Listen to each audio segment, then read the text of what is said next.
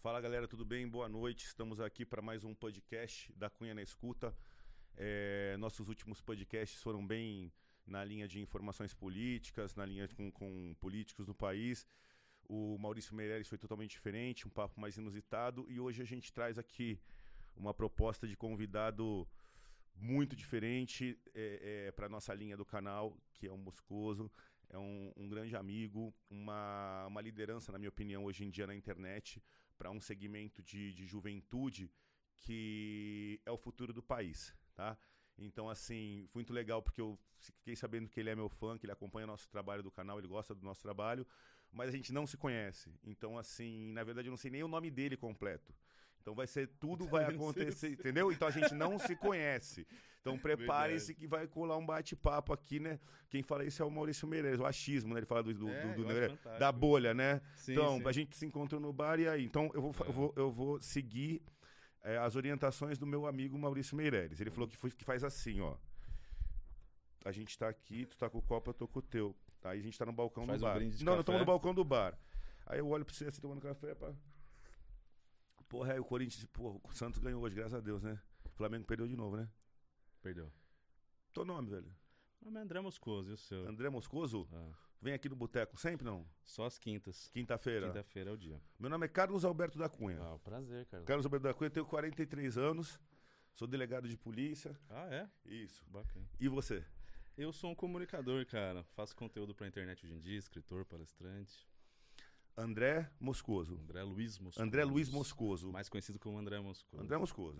André Moscoso. Quantos anos? Idade? 31 anos da Cunha, 31 anos de idade, de 89. Natural de São José dos Campos. 31 anos, Vale do Paraíba, vale Paraíba. região da minha da minha querida ex-mulher. Ah, é? Vale do Paraíba, família é da minha, da minha filha Lourdinha, são de lá de Taubaté, São José, Ubatuba. São José, uma região maravilhosa. Saiu de lá para ir pro Rio com que idade? Não fui pro Rio. Não fui pro Rio. Então me conta da tua trajetória. Não fui pro Rio, eu fui morar em Santa Catarina, fazer faculdade lá. Com que, quantos anos? 19 para 20, acredito, 19 para 20. Aí lá comecei, e aí fiz faculdade de audiovisual, um curso de audiovisual lá, multimídia. entrei pra Globo lá. Já foi pra comunicação? Comunica meu pai é radialista também, né? Foi pra comunicação. É, então desde pequeno tava muito envolvido com arte, né, cara? Sempre gostei de imitar, sempre gostei de teatro, música. Então eu ia fazer isso, sabia que ia fazer isso, né? Não tinha jeito. Então, fui, fui para lá já para fazer a Fez, faculdade. Mas, mas peraí, assim, pelo que eu analisei, o pouco que eu analisei do seu canal, você é um cara assim, digamos que uhum. que curte uma vida legal, lifestyle, que curte coisas boas, coisas agradáveis, agradáveis. Olha o português, entendi, olha o português, agradáveis. Entendi. E aí, por que fazer faculdade de Santa Catarina? Tinha alguma coisa lá agradável que você Cara, procurava, André? Eu acho que eu. Ó, James. Quero... Pilantra, hein, James? Você conhece safado, eu conheço de longe aqui, ó. Que malandro, malandro. Quero falar uma coisa. Atenção público, olha essa caminhada. Quero falar uma coisa que, assim, é, eu saí do YouTube um tempo, né? Fui viajar bastante, curti um pouco. Me chamavam de Dico do YouTube, né? Adriano Imperador do YouTube, né? Que só quer saber tomar cerveja com os amigos e não quer produzir, é mentira, tá? Não, Adriano Imperador? É, meus amigos ficavam Mas zoando. quando acabava a tua festa, tinha que limpar a piscina igual a dele? Porque o pessoal falava que quando ele, ele jogava na Itália, é. que ele dava uma festa na cobertura, que chamava os jogadores, as amigas, aquele pessoal todo para confraternizar, que após o evento tinha que esvaziar a piscina e higienizar. Não, não, não, não. Não chegou nesse nível. Não, da Cunha, pô, não. Não, é brincadeira dos caras, porque assim, pô, o cara é. vai lá, faz vídeo, estoura uns vídeos e vaza e, e, e, não faz mais conteúdo. Não é bem assim. Eu tive ah. uma fase difícil agora, recentemente, mas voltando. Não, quero a tua faculdade. Eu quero então, saber, eu, eu voltar, quero saber o que, que tu foi procurar em Santa Catarina. Cara, eu acho que é um estado maravilhoso, né? É um estado maravilhoso. Se tá namorando? Hoje? Tá namorando? Não, é? solteiro. Então se racha. Fala pro Brasil inteiro o que, que você foi procurar lá. Pô. Por que, que você não. Por que, que você não foi estudar. Quer ver? Deixa eu ver. No... Pô, da Cunha você me quebra. Sei cara. lá, né? Santa Catarina. Ó, eu vou falar pra você uma coisa. Eu tenho um grande amigo, o doutor Luiz Carlos do Carmo, que hum. é delegado de polícia, classe especial, tá? O doutor Luiz. Ele ia estudar pra delegado, mas ele é uma pessoa assim, da sua linha.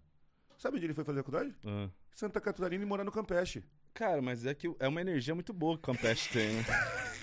Pô, eu tô querendo tirar essa imagem de. de, de, de tu tá querendo me queimar de baladeiro porra, da Cunha, quero, porra? Não quero mais Não é mais, não, cara. Mas assim, é, a diversão com equilíbrio. Equilíbrio. Esse é o exemplo. É.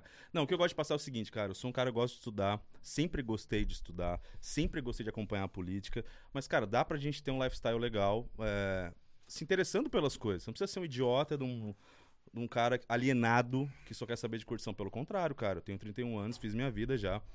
É, conquistei muitas coisas, caras com 50 não conquistam. Quer dizer que eu sou melhor que eles? Não. Mas eu consegui curtir a minha vida e me dedicar também. Assim, Sim. Trabalhar, estudar, criar negócios. Então, assim, quando, quando olham pra mim e falam, ah, mano, o cara só tá viajando, o cara não curte, o cara não tá fazendo vídeo. Cara, eu tenho outras coisas. Minha vida não é só meu canal, né? É só a internet, né? Então, assim, tem várias, várias coisas que eu faço. Que assim. outras coisas? Cara, terminando meus livros, Tá meu álbum musical, tô compondo. Tem outras áreas da minha vida que eu gosto de fazer que ninguém sabe. É, Totalmente artista. Totalmente que eu artista. gosto. Comunicador artista. É, a comunicação, ficar na frente da câmera, meio que é, eu tive que ficar. Eu gosto de escrever, eu gosto de fazer o roteiro. Entendi. Às vezes eu olho um cara assim e falo, putz, esse cara apresentaria muito melhor minhas ideias, sabe assim? Entendi, entendi. É. E, e você por trás ali na, na, na criação intelectual. Gosto muito, cara. Estratégia de, de empresa, gosto de escrever roteiros é, para comerciais, roteiros até para pessoas do YouTube eu escrevo também, que ninguém sabe. Quem eram seus pais? Meu pai é radialista e minha mãe é empresária. Eram, com todo respeito, quem são seus pais? Desculpa. É, meu pai é radialista. Radialista. Até hoje. O nome dele? Pedro. Seu Pedro. Pedro Luiz também. Pedro Luiz. E a sua mãe? Alexandra. Ele radialista, ela? Empresária. Empresária, pode falar o segmento? Cara, eu prefiro não. Não, mas assim, você, e, é, radialista e empresária, você foi pro seu pai. É, mas a minha mãe também tem uma veia artística. Ela Também? de- depois de mais adulta, ela fez faculdade de arquitetura. É uma pessoa bem, bem espiritualizada. Arquiteto é artista, né? Desenha muito bem. Arquiteto é artista. Mas ela sempre me apoiou, cara, na questão artística. Foi ela que falou, cara, você vai fazer música, ou teatro, ou cinema. Ela que falou, cara, eu conheço meu filho. Você é esse cara, desde pequeno você imitava comercial na TV, você Já imitava as essa pessoas da linha. família. É, então foi ela que falou, mano, vai pra essa área. Qual que é a tua melhor imitação? Não, eu não imito, cara. Já, eu imitava quando era criança, eu não sou Mentira, imitador, juro, juro. Tu, tu tem cara de que zoa todo mundo. Sou da deve- Cunha, mas eu não quero ser, não quero parecer isso aqui, aqui, isso é off, cara. Brincadeira. Mas, mas eu sou rádio todo mundo. James, quem, na, é, é, o nosso convívio, você acompanhando nosso trabalho, as operações, o pouco que você pôde ver, quem que zoa todo mundo? Quem, o- o mais filho da puta? Disparado, né? Não tem, né, os caras... Não, Então, mas assim, eu, é, brincar com as pessoas não tira nossa seriedade. não, com Ela, certeza. ela, ela, ela nos humaniza. Eu sou o cara que mais irrita quando vai brincar. Só que assim, eu não imito bem, cara. Nunca imitei bem, eu brincava, mas nunca imitei bem, assim. Você quer, né? Nunca vou Quer. fazer, cara. Não vou fazer, deixa quieto. Eu tô tentando descobrir, James, quem que o Moscoso gosta de imitar? Eu tô tentando, eu tô olhando pra cara dele, tô pensando, pensei no Não Lula, faz isso, pensei no cara. Bolsonaro. Não, não. Não é isso. Ha. Não. Imita. Não, eu tenho amor à vida. Não, eu não vou imitar ninguém. Meu, me imitar, tá deve, pô? me imitar deve ser uma coisa horrível, né? Então. Deve ser. Olha, deixa eu pedir desculpa, vocês estão assistindo. A culpa do atraso foi minha, tá? Imagino, eu que sou caipira Imagina. é, não tô acostumado com o horário, então então peço Nunca. perdão. A culpa não foi da equipe, desculpa, equipe em público. aqui. Galera, você sabe que é mentira, né? Que você já me conhece, né? Não, não, não. Eu cheguei atrasado, eu peço desculpas, mas enfim. Não vou imitar da Cunha. Tá. Segue o baile. Eu te pego na curva. Até o final tem, tem cinco horas pra conversar. Vai ser cinco horas de A gente vai daqui três da manhã. É, daqui o cara dá uma dose, o cara já começa. Vai, vai, daqui a pouco Ah, esse negócio. A festa nem começou ainda, a gente nem começou nem a, a- o esquenta. Bora. Nessa linha, então você foi, fez comunicação, saiu de São José. Na sua, sabe por que eu tô perguntando? Eu quero a tua trajetória. Claro. Eu quero que, sabe, vou te falar por quê, não tô interrompendo muito. O que você falou agora no começo, presta atenção no que você falou, no meu ponto de vista de um homem de 43. Eu sou o tipo de cara que tá desenvolvendo um lifestyle agora. Meu sonho foi viajar, eu gosto de surfar. Então as Tô trips de surf eu gosto.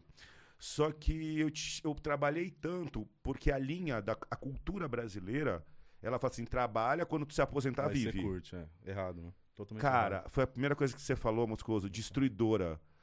Não é porque eu tenho 30 anos que eu não posso já começar a curtir a minha vida. Então essas brincadeiras que eu tô fazendo com todo respeito, Não, é pra mostrar o seu estilo de vida, de assim, dá pra trabalhar, dá pra tá ganhar dinheiro com tá com 22 anos rico e tá viajando e ter uma vida Aham. é, você não precisa chegar nos 50 anos pra ter essa vida. Então, mas isso, isso vem muito da minha criação também, cara. Posso dizer que isso vem muito da minha criação, eh, do meu seio familiar.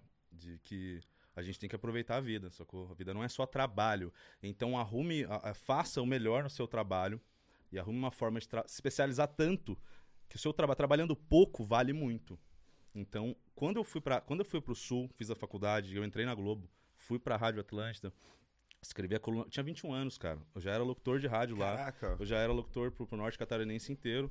Já escrevia uma coluna musical é, pro jornal também local. E fazia outras coisinhas ali na TV. Então, assim, eu tinha 21 anos e, e vivia aquilo da TV. Então, tudo que acontecia eu tava ali. Eu era muito novo, acho que eu era o mais novo ali. E eu falei, cara, qual que é o futuro da comunicação? E a internet estava começando, 2011, 2012. Eu falei, cara, eu preciso estar tá nisso. E aí eu quis apostar lá, a empresa não quis apostar, porque, pô, a gente tem jornal, a gente tem TV, maior emissora da afiliada da Globo, RBS. Ah, a TV aberta não quis. Esquece. Eu falei, pô, vou fazer a minha, vou fazer a internet. Foi onde eu fui pra internet, entendeu? Fui por um caminho diferente. Quando a galera queria crescer na Globo, eu queria sair e criar uma coisa independente. E como eu vim de uma família de empresários, cara, eu não gosto de falar, mas meu avô tinha Porto de Areia. É, fez grandes obras no Brasil, inclusive a areia da pista do aeroporto de Guarulhos. Foi ele que, que colocou lá, entre outras obras. Então, assim, e um cara começou pobre, do zero. Chegou lá. Honesto, tá? Não, honesto. Para. Não, não, não. Honesto eu digo assim, é difícil, honesto. Na, no ralo. Quanto que muitas vezes foram bater na porta dele para licitação e tal, né? Inclusive de vários partidos aí, ele nunca se vendeu. Então, assim, a, a honestidade na minha família, diferente de muitos, não é virtude, é obrigação.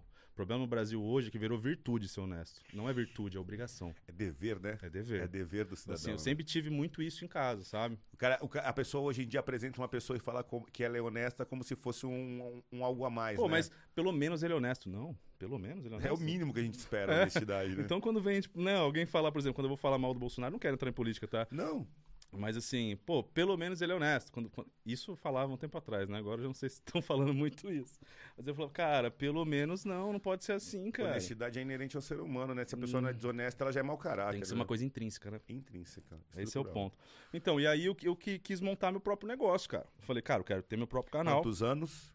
Eu, nessa ideia eu tinha 22 para 23. Tá ouvindo aí, galera? Molecadinha do Podpah, do Flow, André Moscoso, 22 anos dando os primeiros passos como empreendedor na área de comunicação sozinho. Coragem, sozinho. coragem é a palavra. Sozinho. E assim, cara, eu não, não pedi não pedi favor para ninguém, não pedi ajuda para a família, nada. Eu falei, cara, eu vou fazer essa sozinho. É, tive a ajuda da minha ex-mulher, que me ajudou muito, porque não é fácil você começar. Você que vai empreender, empreender não é fácil, principalmente no Brasil, né? E principalmente numa coisa nova. Cara, olhavam para mim, mano, sai pra internet. Cara, vagabundo, não vai fazer nada, fazer videozinho pra internet. Chegavam pra minha mãe assim, tá, ele tá fazendo os vídeos, mas o que mais? Não, ele tá fazendo os vídeos na internet. Tá, mas ele consegue viver disso? Tipo assim, minha mãe, é, tá vivo, né? Tá vivendo, né? Então, eu acho que na época as pessoas não conseguiam enxergar o potencial da Não rede, conseguia, né? mas eu já enxergava, né, da Cunha.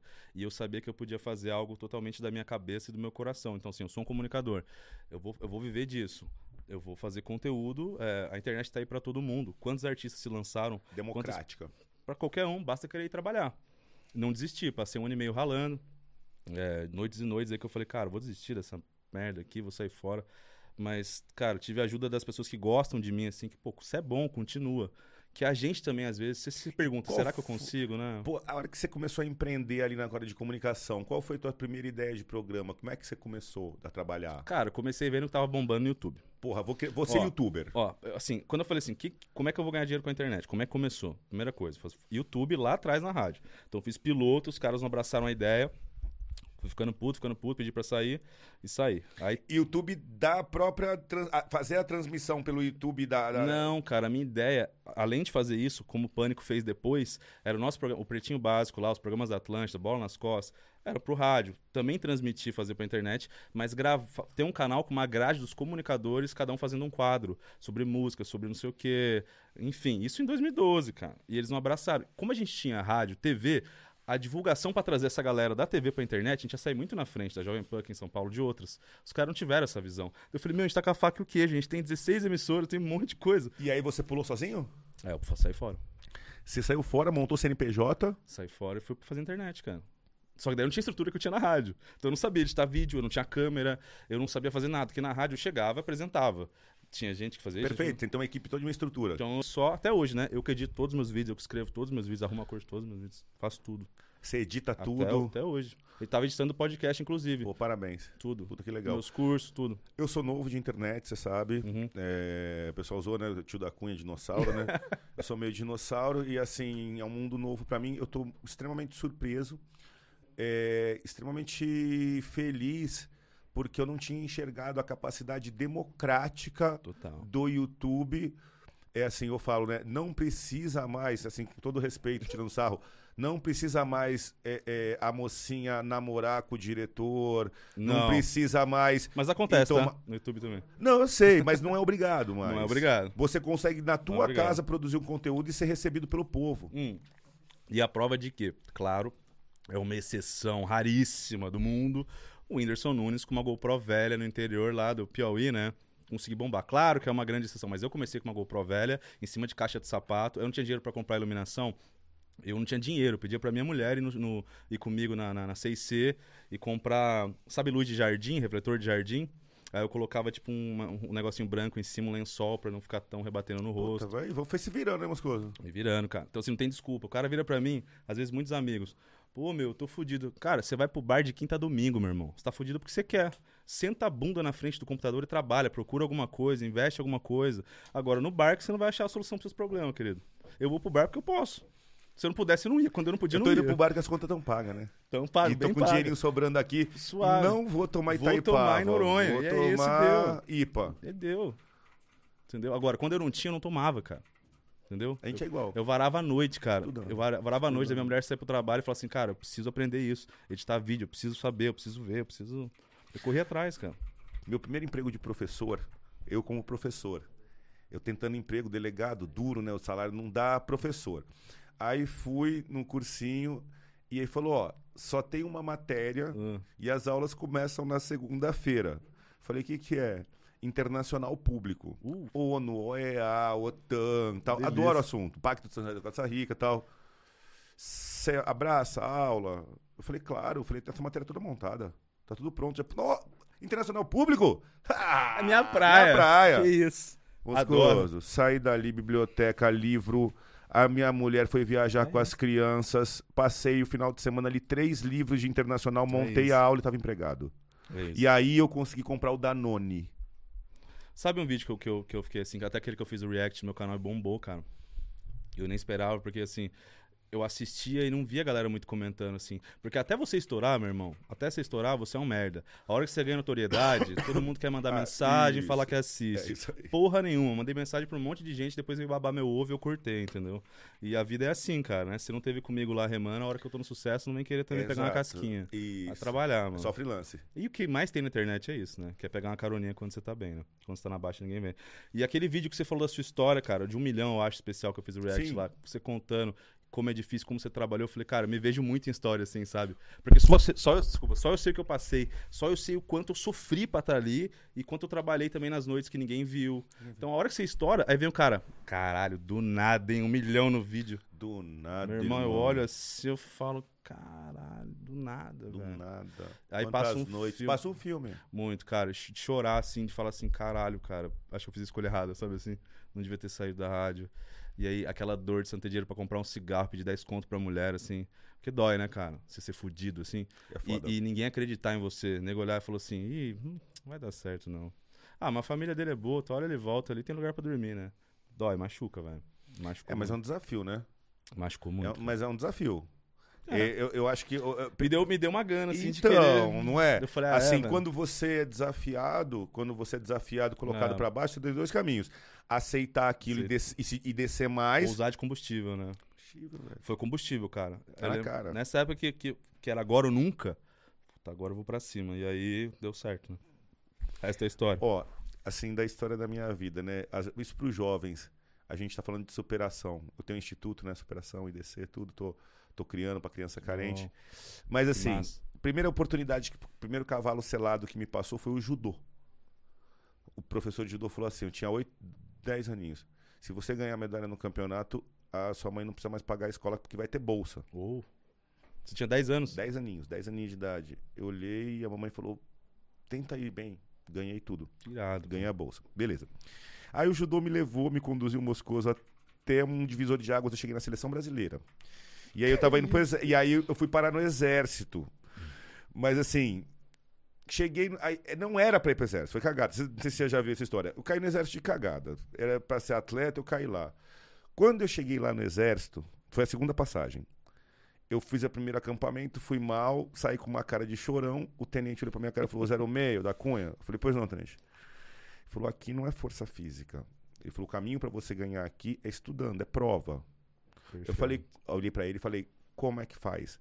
Ele falou: as matérias, a matéria é subjetiva, não é Você objetiva. 19. Nossa, não mate- Mas eu peguei. A primeira oportunidade da vida foi o judô. Eu grudei nela na. Se transforma. Tá entendendo? Lógico, lógico. Eu grudei nela na escola para uma bolsa.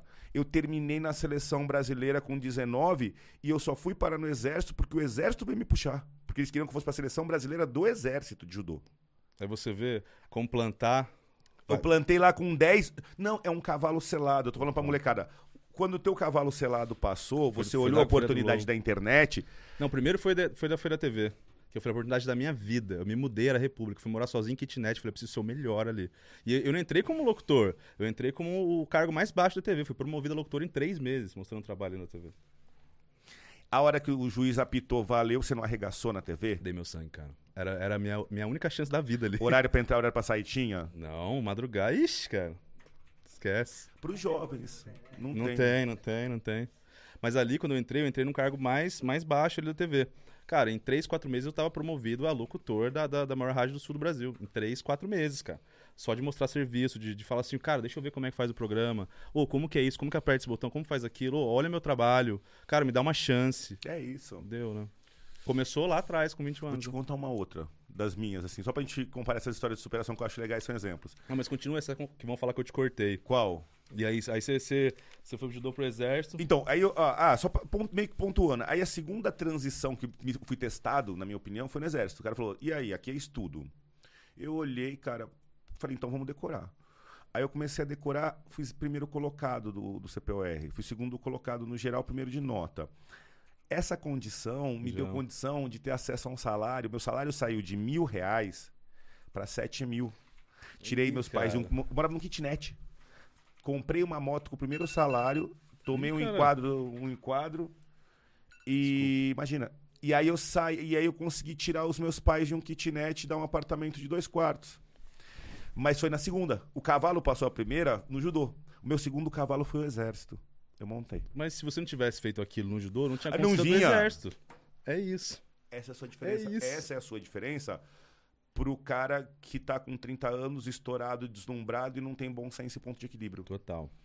que com todo respeito pode ser vítima de um acidente que nem do MC Kevin, não é uma crítica. Mas se você não tá, tá com sucesso estourado, Mas pode ser crítica, pode ser crítica sim, pode ser crítica sim, porque, Isso. claro que assim, da Cunha, é, é, é muito fácil, é, vou julgar o cara. Eu nasci numa família que me deu um estudo bom, graças a Deus com uma condição. É, então assim, eu tive um seio familiar diferente do dele. Então assim, pra mim, uma pessoa que se perde desse jeito é que não tem por trás um suporte familiar muito forte. Estrutura. Não estou criticando, claro, a, a educação que a mãe deu, mas também, assim, é, você, tem, você tem que ter a noção de cercar de empresários, produtores, amigos. Se você é um artista estourado, cara, você tem que ter essa noção que muita coisa pode acontecer contigo. É, o lado bom e ruim da coisa. Você pode estourar mais ainda, você pode perder tudo. No caso dele, infelizmente, perder a vida. Então, assim, deu uma deslumbrada? Deu. É, muitos já, já poderiam ter ido assim? Já. Quantos já foram? Muitos também. Isso em qualquer situação, cara. Em qualquer situação. É, quando eu comecei a falar é, de política, por exemplo, cara, eu via na rua, tentaram me atropelar na época do PT, assim, sabe? De xingar. De, eu morava no ABC, né? Eu morei no ABC nessa fase, não né? entendi. Sim, perigoso da mesma forma. É, é do meu trabalho também. Agora, noitada, show, loucurada, promiscuidade, né? Tudo isso aí, cara, pode levar você pro buraco. Então, assim, é a mesma coisa de um bandido. O bandido entra na sua casa, toma uma balaço de 38 na cara. Se tivesse na missa, não tinha tomado balaço, meu irmão. Então é consequência, Mas né? eu vou entrar num mérito aí pra gente debater um pouco, que é o seguinte. Eu acho assim, ó, você falou, acabou de falar assim, pô, eu também estourei, tal, tal, tal, tal, mas eu tive uma estrutura familiar, beleza? Quando a gente entra nesse quesito, a gente para pra analisar os nossos MCs, tô analisando a molecada, molecada, um salve pra todos os MCs, inclusive pra aqueles que fazem proibidão, parem de fazer proibidão porque vocês precisam da polícia. A gente tá do lado de vocês, não falem mal da polícia, façam música boa sem ser proibidão. Então assim, a galera, essa molecada, os MCs todos, é, o que eu falei, manda um salve pra eles, mas assim, eles vêm de origem carente, humilde. Sabe aquela história do pretinho, jogador de futebol que se deslumbra? Tira o pretinho porque eu sou negão, mas assim, Sim, sim, o- a perfeito. pessoa pobre que vem e assim, eu passei por isso, porque eu nunca fui rico, mas nem perto, pra falar a verdade. Mas Agora assim, tá, o né? fato. Não, cara. Duro que nem, um- nem me fala. Mas depois a gente fala disso. Outro dia eu fiz uma aula, um curso e tal, mas não, a gente segue. Bom, É, e aí. Até me perdi. É, os MCs. que- os a molecada, ela vem de uma estrutura familiar fraca. Geralmente, Frágil, o cara né? frágil e fraca. Porque vê a mãe sofrendo, sem dinheiro, vê. É, o o, o, o- Racionais fala, eu, eu sempre, onde, onde eu vejo a palavra preto, hoje em dia eu adapto pra pobre, porque eu acho que o pobre é a palavra certa, não é preto. Minha opinião, mas é assim, é uma, tá tudo junto. Então, assim, o, o, o, o, o Racionais, o Mano Brown fala que é, preto e dinheiro são palavras rivais. Pobre e pobre, gente humilde com dinheiro não dá.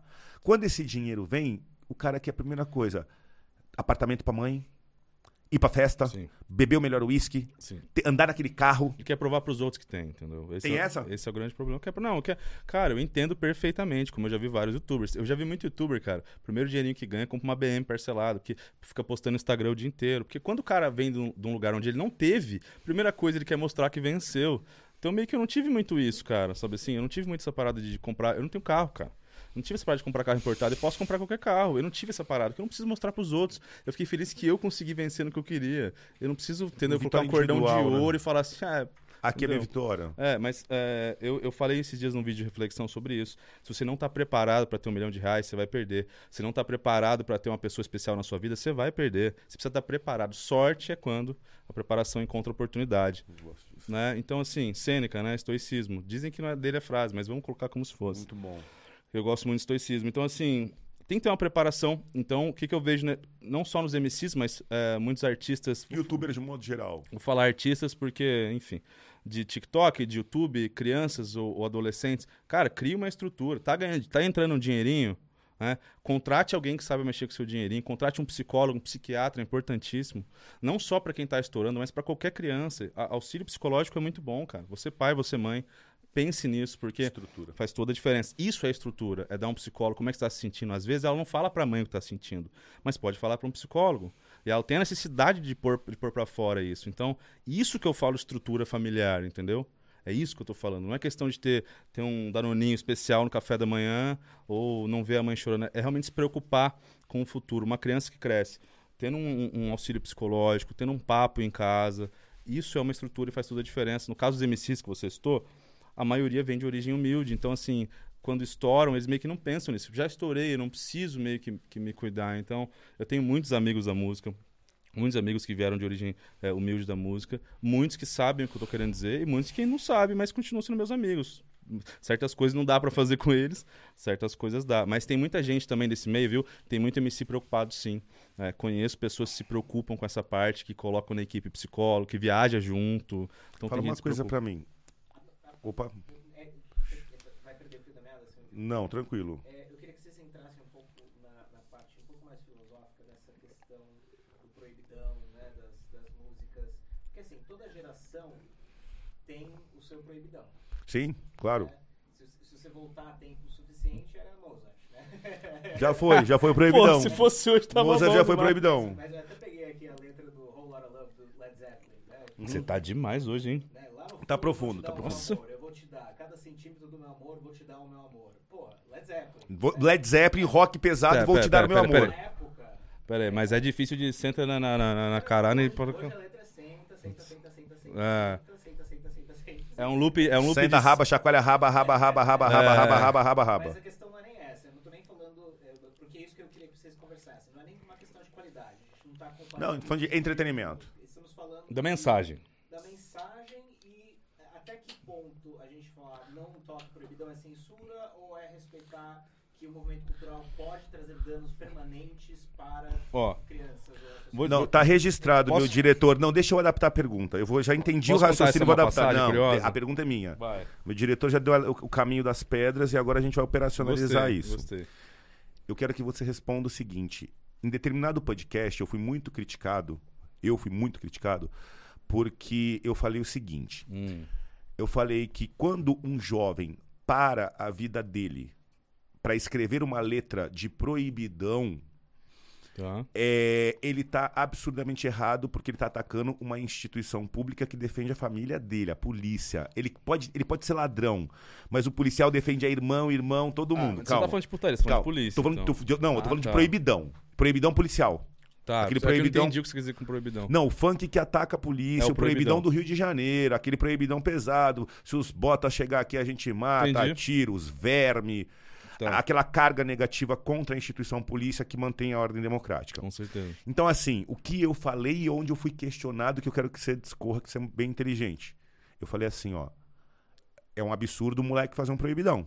É um absurdo porque não tem, não tem que atacar a polícia, porque a polícia defende a família dele. Mas a polícia tem que se perguntar o porquê que um jovem parou pra perder o tempo da vida dele atacando uma instituição que defende o jovem. Porque assim, a- eu entendo, eu, eu quis entender que a gente tem que também buscar corrigir o erro pra não estar isso no subconsciente daquele jovem. Uhum.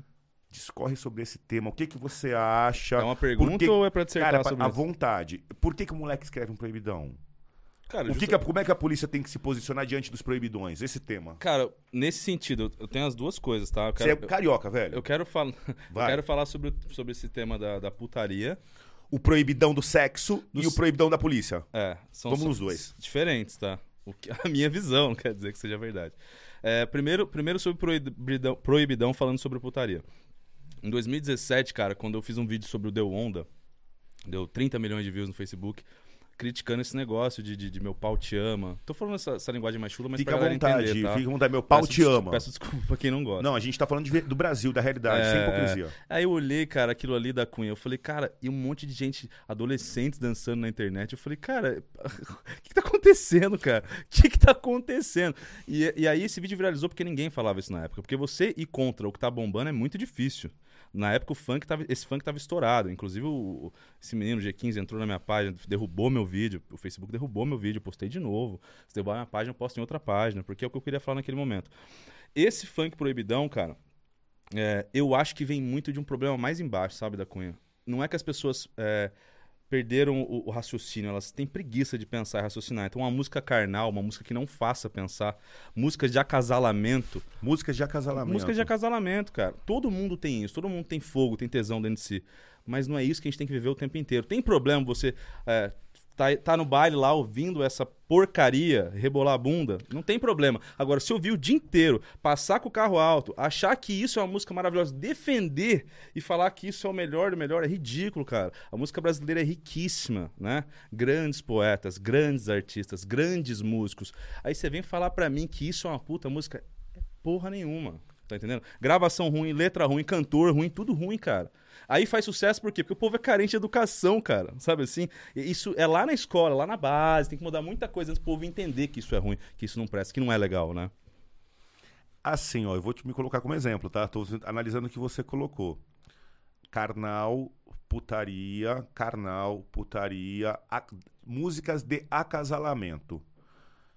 É, você falou, não se deve ouvir isso o dia inteiro. Agora eu vou te confessar uma realidade minha da Cunha, da Cunha. Eu ouço funk e ouço esses funks é, com ten- tendência sexual. Da Cunha, você, que absurdo, o canal tá te odiando. Em que momento? No meu momento de descontração, muitas vezes assim, tô com a minha namorada, vou tomar uma cerveja.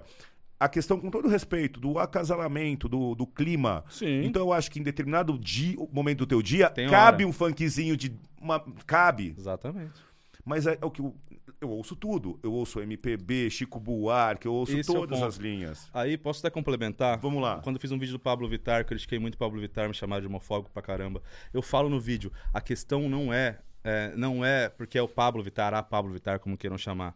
É, cara, ah, mas ele representa um movimento, beleza. Nem Mato Grosso fazia isso nos secos e molhados, mas não precisava é, falar todo dia sou vagabundo, sei lá como é que é o refrão do cara.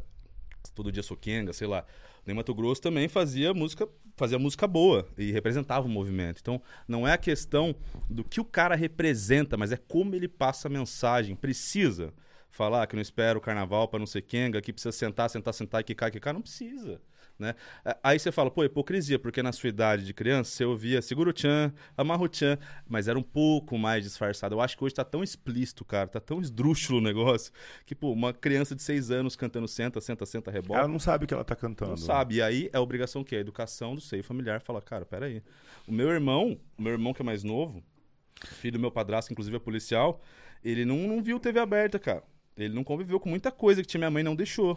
Privou Então, ele de muita coisa. Deu certo. Vamos lá, Moscoso. Vamos continuar. Pera aí que tá bom. é, é a janela de Overton, né? Então, o que, o que, o que, que é admitido pela sociedade e pelo público. E ela vai se deslocando o. Ela vai mexendo. Uhum. Então, há, há 20 anos atrás era o... Era só o Chan que Era o Chan. segurava. Mas era um absurdo, né? Não, mas É. agora o Chan já virou caceta, já virou raba. É. Antigamente falava Chan. A janela escancarou, Segura escancarou o a Chan. janela, né? Não, segura a caceta. Mas chega uma hora que ela volta a janela. Né? E aí você entra em uma fase em que tudo começa a ser um pouco mais Aceito. Eu tô, eu tô querendo muito que volte essa fase, cara, porque é olha... né? Calma que eu E vou. use fone de ouvido, pelo amor de Deus. é obrigado Moscoso, sua Moscoso, calma aí, ó. Calma aí que agora, pô, tô me sentindo aqui, agora eu vou pra cima de você. Venha. Cara, e suas opiniões são bem fundamentadas. Então, assim, Obrigado. em deter- existe algum momento pra gente tolerar o, o, o funk putaria? Claro ele que cabe, ele cabe. Cabe, o que ele não cara. cabe é como numa totalidade. É, eu, eu acredito nisso. Explica isso o pra problema... juventude. Então, voltando. Quando, eu- quando eu, eu estourei, voltando na questão do Deu Onda, o Fantástico me chamou pra fazer uma reportagem. É, pra debater com um funkeiro, sei lá, se era Ludmilla, Bochecha, eram uns funkeiros da época, assim, Uhum. Valesca. E eu tinha que ser o cara que ia criminalizar o funk. Lembra aquela época de criminalizar o funk? Funk tem que Sim. ser crime? E eu virei pra ela e falei, cara, eu não, eu não vou criminalizar o funk porque eu não acredito nisso.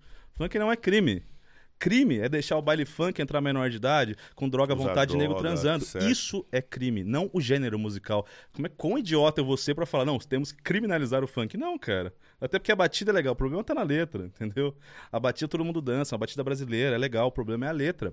Você lembra quando saiu a batida, não lembro qual foi a escola de samba do Rio que colocou uma gingada de funk no refrão? Não, não. Eles chegaram a colocar uma gingada de funk no refrão, tum, tum, alguma coisa assim, bem funk, Estourou. que saia do samba. Ganhou o carnaval. Então, aí ne- nesse vídeo, o DJ que fez a música veio no meu inbox.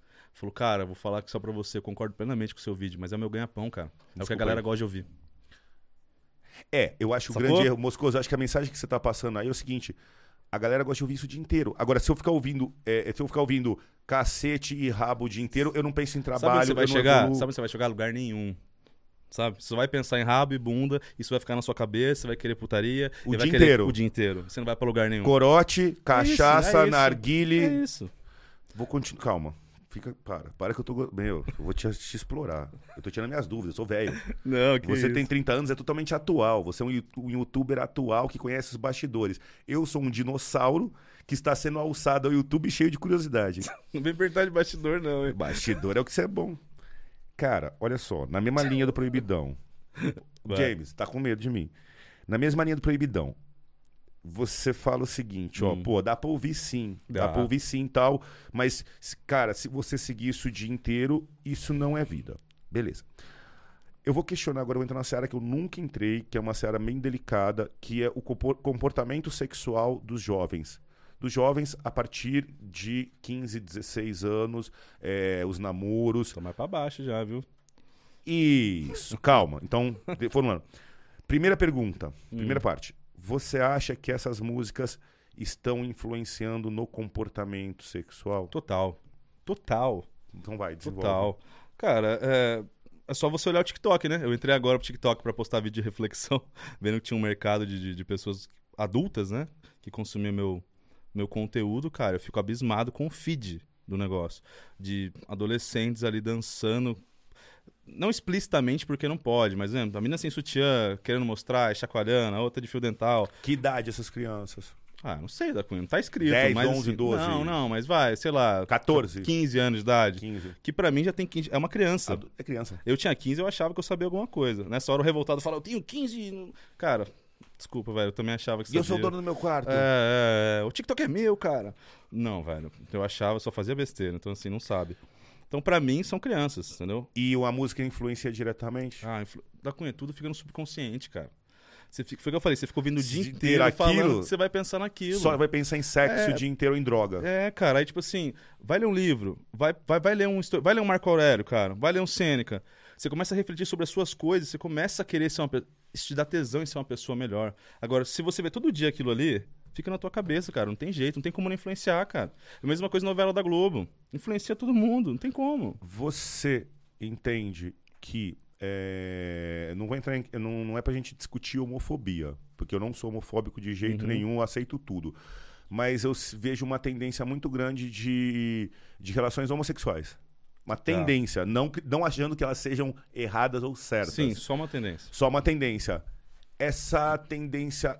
primeiro, se você concorda com, com essa tendência, essa mudança, muitas meninas namorando, muitos meninos em idade baixa, e se isso também é fruto da música putaria. Eu acho que além de ser fruto da música. Você acha que é fruto mesmo? Essa mudança, essa, a- a- o aumento da homossexualidade, é delicado o que eu tô da falando. Cunha, falar que é fruto é. Diretamente. é acho que é muita. Não, não, não cabe, entendeu? Falar que é fruto. Mas Tá. eu acho que tudo influencia qualquer Influencia. coisa, né? E- mas principalmente também o conteúdo né, da mídia tradicional. Que uma coisa é você ver uma música putaria, a mãe saber que é putaria e falar, ô fulano, para de ouvir isso aí. Mas a novela da Globo, não, pode assistir que é a novela da Globo, maior emissora do Brasil, aí tem duas meninas se beijando adolescente na novela, aquilo se torna normal também. Exemplo. Fiz um vídeo uma vez sobre aquele caso da criança que, que tocou no cara pelado no museu. Vem falar pra mim que é arte. Isso abre precedente pra pedófilo. Porque daí o cara, a criança pode relar, o cara pode tirar o peru pra fora, a criança acha que é normal, porque já fez com a mãe presente. Vai falar pra mim que é arte? Não é, cara. Fica no subconsciente, a criança é uma Com esponja. subconsciente. A criança é uma, eu falo que a criança é uma HD vazia. É uma esponja, É uma. HD vazia, é É uma uma esponja. esponja. cara. Então, assim, como é que você vai falar que é arte? Se o pai permitiu a criança tocar o cara nu no museu, isso é precedente pra pedófilo. O pedófilo tava vendo aquele vídeo, caramba, agora é nós. Agora é nós. Agora é nós. Então, a mesma coisa a relação é, do, da- do tradicional, da mídia tradicional. é, novelas e coisas que desgraça que passam na televisão, enfim. Eu quero voltar, vou voltar, eu vou voltar pro comportamento sexual. Sabe por quê? Porque eu tô batendo nessa tecla? Porque assim, eu tenho 43 anos. Eu tenho um filho de 13, um de 17. Minha namorada tem 26 anos, então são pessoas bem mais jovens, tal, de modo geral. E eu venho debatendo, conversando muito com eles a questão do comportamento sexual da juventude, essa, essa temática. Aí a gente bateu no proibidão. Beleza, Moscoso. Agora, assim, o que, que eu vou te perguntar é delicado de falar e a gente vai. A gente, ó, não tem homofobia aqui, gente. A gente Não. está analisando comportamento social. Por favor, estudioso da USP. Mas tem gente que ou sabe, de outra universidade que estão reclamando já que eu só cito a USP. Então, por favor, especialista da PUC. John Hopkins, Harvard, Princeton. Yale. Princeton, Yale, pronto. Então, especialista, calma, não somos homofóbicos. A gente está discutindo tendências sexuais Sem bater o pezinho. da calma. juventude. Calma. Calma. Primeira pergunta. A- você falou assim agora, só tô nos teus ganchos. A ma- Uma adolescente de 16, 17 anos ou de 15 anos que está descobrindo o corpo, descobrindo a sexualidade, A sexualidade. a sexualidade, vê diversas vezes em várias emissoras de, de qualquer tipo de bem de comunicação é, duas meninas do mesmo sexo tendo um relacionamento, se beijando, uma carícia, um abraço, coisa simples. É, e, e dentro da esponja que a gente fala, ela começa a absorver aquilo como normal. A minha pergunta é a seguinte: você acha que esse relacionamento, esses relacionamentos homossexuais que estão surgindo nesse momento, eles vão ser duradouros? Essas pessoas, essa menina, ela vai namorar com outra e com É. outra, ela vai nessa linha, ou talvez seja um momento? Por- Um é- momento por causa de música, por vou causa do fa- momento de liberdade. O pessoal tá querendo mostrar liberdade ou realmente gosta dessa opção? Ah, eu acho que tem dois problemas, Ana Cunha. Tipo assim, normal, homem beijar homem, mulher beijar mulher, pra mim tanto faz. Sem frescura. você quiser, cara. Beleza. Agora, assim, o, a criança, o adolescente, ele tá formando o caráter dele ali. Quando você fica colocando na cara dele que isso é legal, que isso é normal, que isso é hype, que isso é não sei o quê, aí ela pode até experimentar ali e ela tá formando. Ela, ela- Tá formando opinião, vai provar. Mas não, ela não gosta. Aquilo Doce fica- salgado. a- a rapazinho o rapazinho beija o rapazinho ali com 15 anos, porque é normal, é hype e tal, por embalo. Aí ele não gosta, ele leva um trauma pra vida inteira, falando: será que eu sou, será que eu não sou, será que eu fiz aquilo que eu gosto, será que eu fiz que eu não gosto? Pega só estudo de psicólogo, pergunta pra um psiquiatra, um psicólogo, quantos moleques não vão lá com 18, 20 e falam: ó, já fiz aquilo lá e não sai da cabeça do moleque. Porque ele com 13 viu que era normal beijar outra criancinha, beijou outra criancinha e ficou na cabeça do cara. Então, assim, Cara, norm... no... quê? não, eu só interrompo, o James Caputo, assim, ó, é uma história diretamente ligada. A minha ex-mulher, minha ex-mulher número um. Tem minha ex-mulher número um, minha ex-mulher número dois. Porque, assim, é, é- é um tema muito complicado, porque como vocês não estão vendo o que as outras pessoas estão falando, né? Vocês, vocês ficam só conversando sobre o que vocês já estão conversando e as outras pessoas não sabem, né? Então assim, é, não é que vocês estão falando que ser gay ou ser lésbica não é natural. É natural. É É, totalmente natural. É. Sem microfone. Não, não. Eu não tô questionando, eu não estou questionando Não, a homossexualidade falando que isso é uma. é- é- o que eu tô falando, o que eu tô questionando é que se isso é uma tendência sex- sexual real Não de é. desejo ou se isso é uma empolgação de Pera aí. moda e sexualmente falando, biologicamente lá na frente vai mudar. Ô, da Cunha, que você fez a pergunta, você Desculpa. falou assim, a pessoa vê na TV e acha que é normal. Aí deu a entender, ah, entendeu? desculpe, gente, é, eu, eu só tomo corte, velho. Não, mas... Isso aí eu já tomo Mas eu corte. entendi, que, eu entendi que não foi pra querer dizer porque você não é homofóbico, mas Não. alguém deve ter falado assim, ah, como assim, não é normal? Não, cara, cada um faz Não, o que gente, quiser. é normal, um não tem nenhum que tipo quiser. de preconceito. É. Tenho vários amigos, é, que, tenho- conheço casais de mulheres e casais de homens que vão na minha Pô, casa. você que, é, que é, é, é tóxico no chat, pelo amor de Deus, cara, ao invés de pegar uma parte, você entendeu o que a gente falou, não se apega ao negócio, cara, debata sobre a questão. Às vezes você atrapalha quem tá assistindo falando groselha. Ah, o da Cunha é isso, o Moscoso aquilo. Cara, debata a sua ideia, não fique xingando, criticando, tirando coisa de contexto. Coisa chata, chat do caramba. Pô, onde é que foi o meu erro? Mostra de novo, que eu tenho que aprender esse Você negócio. falou assim, porque a pessoa olha na TV, aí ela acha que é normal. Você falou assim, eu acho. Ah, entendi. Não, não. A gente acha absolutamente normal. É. Mas isso é uma tendência de moda ou será que isso é uma necessidade biológica que vai se perpetuar? Cara, eu, eu não sei. Vou ser bem sincero Entendeu? pra você. Bem, é, mas ser bem sincero pra você, cara, essa questão, assim, é difícil falar do que a gente não vive, assim, sabe? Então, assim, pra mim é, normal o cara beijar, pra mim não importa. O que importa é tentar impor isso. Tipo assim, é, provem ou experimentem pra saber se vocês gostam. Eu acho uma coisa tão natural, não sei. É um, é um tema que realmente, da eu sou leigo pra falar se o cara nasce, ou se o cara vira, ou se o cara Não, desvira. Eu não sei realmente, cara. E nesses bastidores. Mas eu hoje- acho que a mídia empurra, tá? Eu acho que a mídia fica empurrando. a- a- existe uma influência. acho, total. Uma Assim, influência. ah, é, eu acho que sim. Então, mas eu questiono muito, assim, o que eu tô questionando, assim, e não tô questionando homossexualidade, é que eu tô questionando se essa homossexualidade ela é fruto de uma necessidade de liberdade, de uma necessidade de mostrar tudo isso com bastante força. Isso dos bem jovens. Eu tô falando de gente em formação. Os adolescentes. Adolescentes que ainda não sabem, estão descobrindo. Antes de descobrir o sexo oposto, às vezes, eles descobrem o mesmo sexo hoje. Uhum. O que não ocorria 20, 30 anos atrás. Você ia buscar sempre. Ah, mas por quê? que vê influência. aonde? Influência. Então é isso. É isso, cara. Entendeu o Ponto. questionamento? Então é Do mesmo isso. jeito que hoje o moleque pode ver que pode se tornar um delegado. Por quê? Porque você tá influenciando. Por bem. Ponto, cara. É isso. Musculoso. Funk influencia, a TV influencia, a sériezinha da Netflix influencia.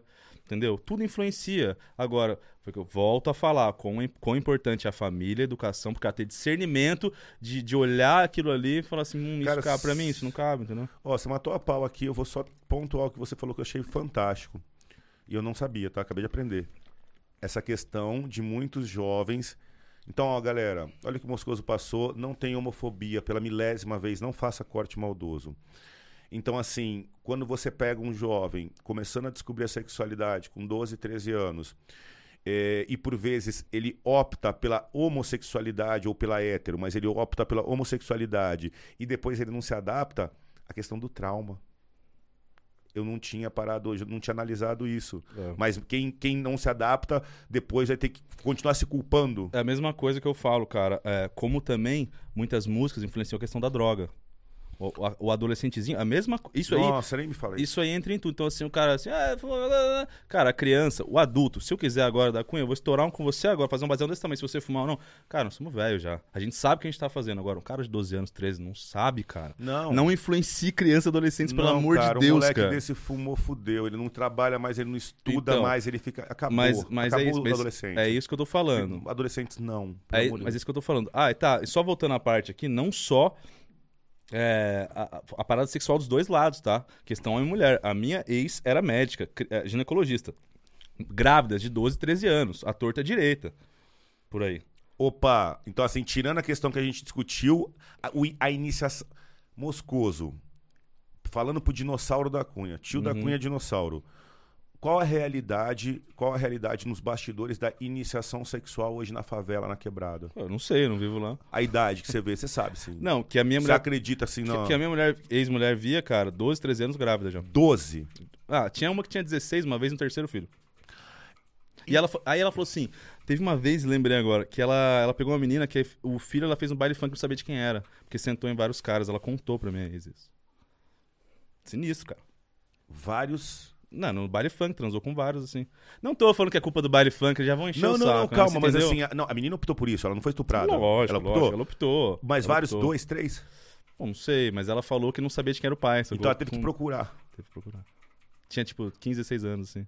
Bizarro, cara. É, no- no- e, e essa promiscuidade, essa putaria, o que você puder falar, eu, eu entendo que a gente está com comunicação. Então, assim, Uhum. Aonde acontece essa- nos bastidores do YouTube, nos bastidores da rede social, estamos falando agora dos famosos. Tá. Isso, eu quero entrar nesse mérito, porque Porra, assim, é. não, você não vai falar nome, mas assim, ó, a gente tinha antigamente um negócio com todo respeito chamado Rede Globo e os atores globais. Uhum. Eu entendo hoje que isso mudou para um negócio chamado YouTube e os YouTubers. Que eles são aquela. Geral, a, a né? malhação, né? A malhação hoje em dia ela tá espalhada dentro da rede. Os bastidores, hoje em dia, com o nível, com essas músicas de putaria, isso dentro de uma linha até motivando um pouco. É muito pesado os bastidores, em termos sexuais é muito pesado. Aonde até, até onde você puder falar pra gente. Cara, eu, respeito. eu não convivo muito com pessoas da internet, convivo mais com pessoas né, de outras áreas, música, enfim. Música. Da minha idade, cara, pô, não sei, não, não tem como dizer, cara, assim, as festas que rolam, mas não vejo muita putaria. Agora, no meio do YouTube, da molecada mais Isso. nova, de 20 e poucos anos, que eu sei, de pessoas que convivem e tal, rola bastante coisa. Em, em essas casas, mansões, tem reality aí, rola, ixi, coisa braba, assim. Mas também já são pessoas de 19, 20 anos. Então, Não, uma assim, coi- opção de namorar ou não com uma Opção. pessoa é uma coisa. Eu, eu digo mais de coisas insanas, entendeu? Festas insanas, coisas pesadas, grosseiras. Não sei, Silenciou. Vamos seguir. Não sei. Galera, vamos fazer o jabá. Volta pro funk é, proibidão. Já tô aqui, a próxima pauta. Já vou catar ele. Só fazer o jabazinho. Galera, ó, nosso podcast tem o apoio da Eurocapital. Não anunciei. Galera da Euro, no podcast da doutora Janaína não deu Eurocapital. tempo, porque a mulher fala muito. Tá? A mulher fala muito, só coisa muito sábia. Então, Nossa, a gente Mil tem, a- a gente tem que desculpas pra explicar vocês. tudo, né, cara? É. A Eurocapital, cara, ela era uma empresa de amigos nossos da polícia, oferece investimentos planejados para policiais, fazer aquele pezinho de meia, a segurança para ser utilizada após a aposentadoria, antecipação de recebíveis e investimentos em debentures. Ligue para 3003 6024 ou acesse www.eurocapitalsecuritizadora.com.br. Eurocapital, mais do que investimento, conceito de vida. Também estamos com o patrocínio do meu amigo Bruno, da Gold iPhones. Cara, esse aí, Moscoso, eu te indico se você estiver em Eu São Paulo. uma capinha, cara. Ele é o bichão, cara, porque assim, o celular quebrou, caiu, tal, é 24 horas, ele atende, resolve. Você chega, desespero quebrado, ele te dá um na, ali. Eu vou lá Então, amanhã, Brunão, de uma tal. capinha. E assim, mais o patrocínio também da nossa, da, da nossa empresa amiga, parceira, a DC One, que tem a nossa Pantera, que é a tatuagem, a DC One também, que é uma empresa parceira de confecção de roupas. Eu acho que já está no e-commerce na internet, procurem aí, eu não sei direito, porque é, por mais que seja inspirado em mim, eu não sou o proprietário, né? Eu recebo uma série de benefícios e a DC One tá com a gente aqui também. Então, essas três empresas. E para completar, né, James, continuamos com espaço aberto para outros patrocinadores que queiram estar dando apoio aqui para o nosso podcast, principalmente de segurança pública, tá bom? Irado. Vamos voltar pro homem Parabéns. aqui. Cara, demais. Não, eu tô muito interessado com esse papo da juventude. Eu tentei é, é, a gente é, chegar nesse ponto porque vou falar um pouco assim. Eu vejo que muitas vezes eu acho que tem um incentivo sexual muito pesado e que existe uma busca por opções é, sem parar para ler, estudar, sentir. O que eu tenho muito medo dos jovens é daquele negócio chamado embalo. Cara, Vai mas- um- é ir de embalo. Você já foi jovem? Sim. Já foi. Você já não foi de embalo? Não, né? não- eu nunca fui de embalo no quesito Não, é, namoro, coração. Não. Sei de embalo numa festa, um dia. E sempre, sempre que eu fui de embalo, eu me dei mal. Sabe aquele casarado que nunca faz errado quando vai toma? Então, mas a Eu sou esse aí. Então, mas a- a- eu vou fazer um vídeo, acho que semana que vem, sobre isso. Que é assim, ó. Jacaré com jacaré, lagartixa com lagartixa. Ei. Ponto, meu irmão. Velho. Quantas vezes eu fiz besteira na minha vida porque eu fui de balo com um cara que hoje eu nem converso mais? Que eu achava que aquele amiguinho era demais, na verdade era um babaca. Então, assim, o problema é que eu passei por isso. Eu fiz muita besteira por, por companhias, ou por ouvir som, ou por não sei o quê, ou porque andava de skate e tinha que brigar na rua, e tinha que não sei o quê, e a música me influenciava, porque eu era roqueiro. E não... Cara, influencia sim. Eu não ouvi dizer, eu vivi isso. Você eu eu me deixei influenciar, então assim, quando eu falo pro cara mais novo, não é que eu sou o velho chato, cara. É porque eu vivi isso, eu sei o que acontece. Então, assim, influencia sim. Não tem como dizer que não. Você que tem 25, 30, ou que tem 18 é maduro já, talvez não faça sentido. Mas um adolescente que tá perdido, que não sabe quem ele é, que tribo ele anda, claro que uma música influencia. Claro que um filme influencia. Não tem como um dizer filme, que não. uma imagem, uma música, Tudo, um comportamento. Ele tá buscando identidade. Buscando identidade. Então, ó, meu conselho aos pais, meu conselho aqui, registro. Conselho do tio da Cunha aos pais, em relação a quesito sexualidade. É, não sejam homofóbicos, entendam os seus filhos, acompanhem, vejam qual realmente é o desejo deles, mas acima de tudo, estabeleçam um diálogo para que eles tomem o caminho certo Total. e não errem, não errem na opção no começo, uma coisa que talvez possa ser traumática. Sem nenhum tipo despido de qualquer preconceito, eu só incentivo os pais a terem coragem de ter diálogos sobre sexo com seus filhos. É muito importante, inclusive para evitar abusos sexuais, para evitar violências domésticas e tudo mais. A gente tem que orientar não só a trabalhar, mas a gente tem que orientar na parte sentimental. André Moscoso. Sobretudo, diálogo é tudo, né? Diálogo é tudo. Diálogo é tudo. Você é um cara de diálogo. Os teus vídeos, você é estourado porque você passa. Eu vou te falar que eu aprendi essa gíria nova. Ah, Você passa a visão. passa a visão? Você passa a visão, pai. Pô, legal. Entendeu? Tá ligado, pai? Porra, pai, tu passa a Você visão. tá andando velho. muito com, com os marombê, né? É. Fazer um projetinho? É, esses caras tudo doido, cara. Eu gosto, Cara- eu gosto muito do Balestrinho, inclusive. Top. Eu tô achando É um animal. fantástico. Cara, funk proibidão. Eu, eu te fiz uma introdução. O que, o, que, o que passa na cabeça de um jovem pra escrever contra a polícia? Pô, não sei da Cunha. O que, que você acha? O que, que eu acho, né? É, não, vamos. O vamos que, que eu acho? Eu acho que, é, eu acho que é pela imagem que a galera tem da polícia, né? A imagem. A imagem foi foi o que você falou, a imagem que foi criada, principalmente do cara de periferia. Eu não vivi na periferia, né? Eu não sou da periferia, então assim, eu, eu não tenho essa imagem. E outra, meu padrasto é policial da DIG em São José, então assim, eu fui criado por um policial dentro de casa. Eu então- adoro o pessoal da DIG de São José. é, fui- Um abraço pra DIG de São José dos Campos. É. Aliás, pro The Inter 2, todos os policiais civis do The Inter 2, do departamento lá. Galera é foda. É, então, assim, eu fui, eu fui criado com um cara que, que era rígido e que me passava a visão, que me ensinou que a polícia, como a polícia é importante. Então, assim, eu nunca tive raiva de polícia. Então, já tomei porrada de polícia pichando muro, cara. Já tive a cara pichada. Reclamei. Cheguei em casa, pá, "Ah, isso é isso, cara. Tava na rua fazendo besteira? Tá sujeito a tomar porrada, tá sujeito a se ferrar. E não só na questão polícia, tá? Na questão, é, toda ação tem uma reação. Então, se eu, pulo, se eu tô pichando a casa do maluco, o cara sai, um cara normal, tá? Não um policial, sai dentro e me enche a porrada, cara, por que, que eu fui pichar a casa do cara? Tá errado.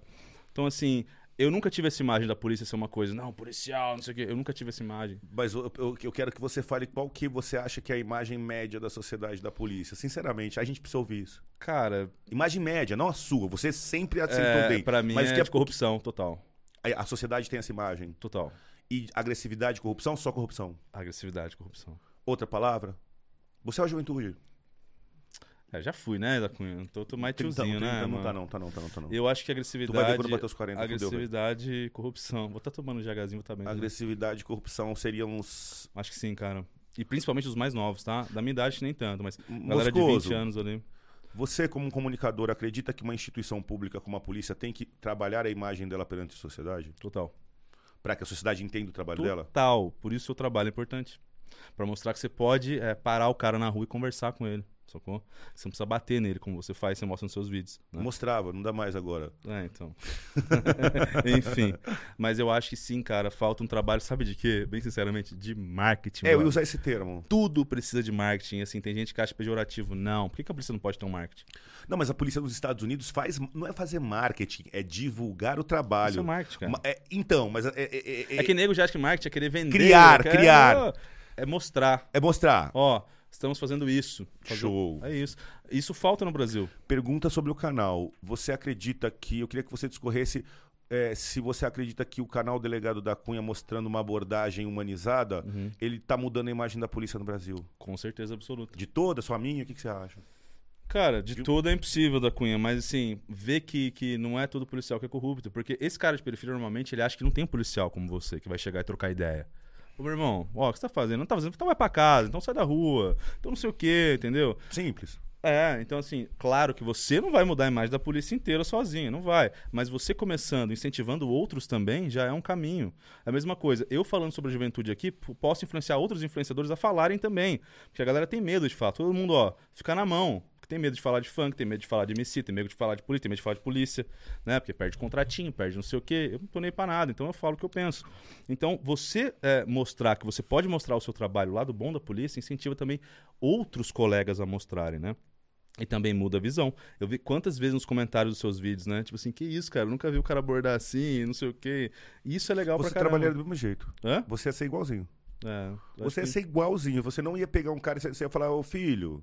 Vo- Você é a mesma linha. Você olhar e falar, cidadão, por que que tu tá, Tá aqui e não sopa, tá na tua tá casa? dando sopa, tá dando sopa. Porque é tão simples a É vida, tão né? simples, é. Então, assim, é, é o que eu falo, cara. Se eu tô na rua de madrugada e para a viatura, mão na cabeça, vai vagabundo. Meu irmão, eu vou trocar ideia no olho do policial, ele já vai ver que eu não sou bandido, vai baixar. O que você tá fazendo aqui, cara? Pô, vai pra casa, por favor, mano. Como já aconteceu, entra a viatura e vai embora. Ele, ele não quer me encher o saco. Só que ele não vai chegar e falar assim, pô, Obsequio, senhor, você tá fazendo o que essa hora na rua? Eu posso te revistar? Não, ele não sabe se tô armado ou não.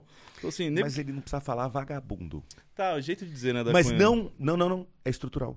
Pode ser. É estrutural. Pode ser. Você usou esse termo porque todo Tá na mundo, minha cabeça. porque Pode todo ser. mundo quando pensa numa abordagem, às vezes pensa que Entendi. vai ser colocado de uma forma pesada em quadro, a chegada.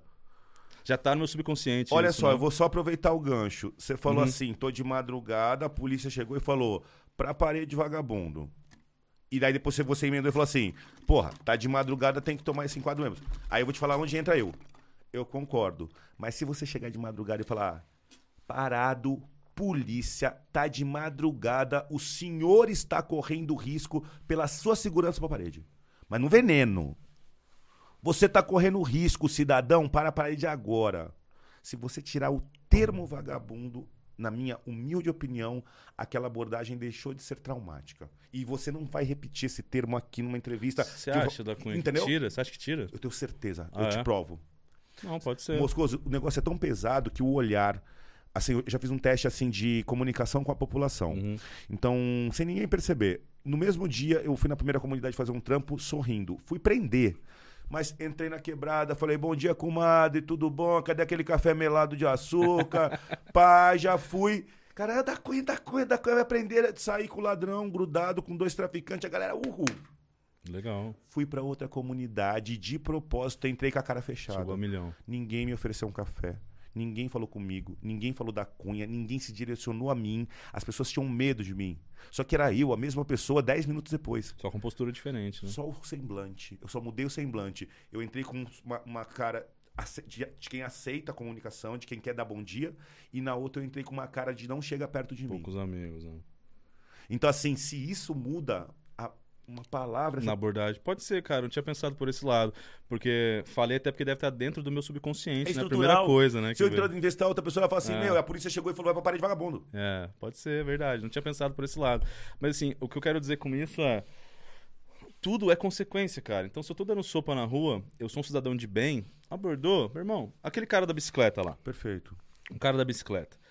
Tem, não dá. tem muita coisa também, assim, é de querer lacrar e fazer lacração na internet também, entendeu? Sim, eu concordo. É muita lacraçãozinha também. Meu, você tá na... o cara falou, você não, você não, quem não deve não teme. Pá. Valeu, tchau. Eu vou te falar que aquela abordagem, Moscoso, assim, ó, os policiais, na minha humilde opinião, eles eram, eram preparados, mas tinham um pouco inexperientes.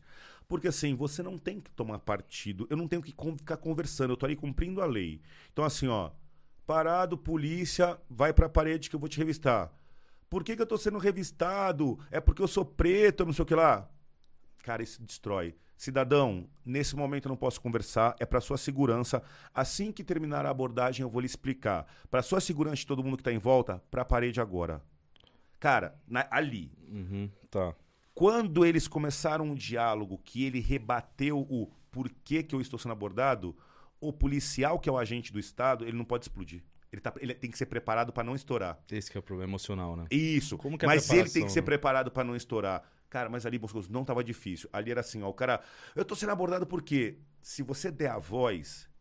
Ele fala, eu tô sendo abordado porque eu sou pobre, porque eu sou preto, porque eu sou amarelo. O senhor está sendo abordado para sua segurança. Iniciei o procedimento, no final eu falo. Se você não der voz para isso Uhum. e for muito profissional, o profissionalismo impera. Ninguém, as pessoas se rendem ao profissionalismo. Um policial firme com as palavras com português, português correto, mas firme, Sim. parado, cidadão, cidadão, Assertivo, né? assertivo.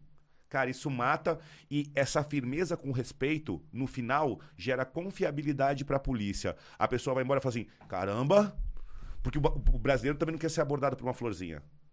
Ô, cidadão, por É. favor, dá pra ir pra parede. Ah, meu, vai lá pra parede, vai.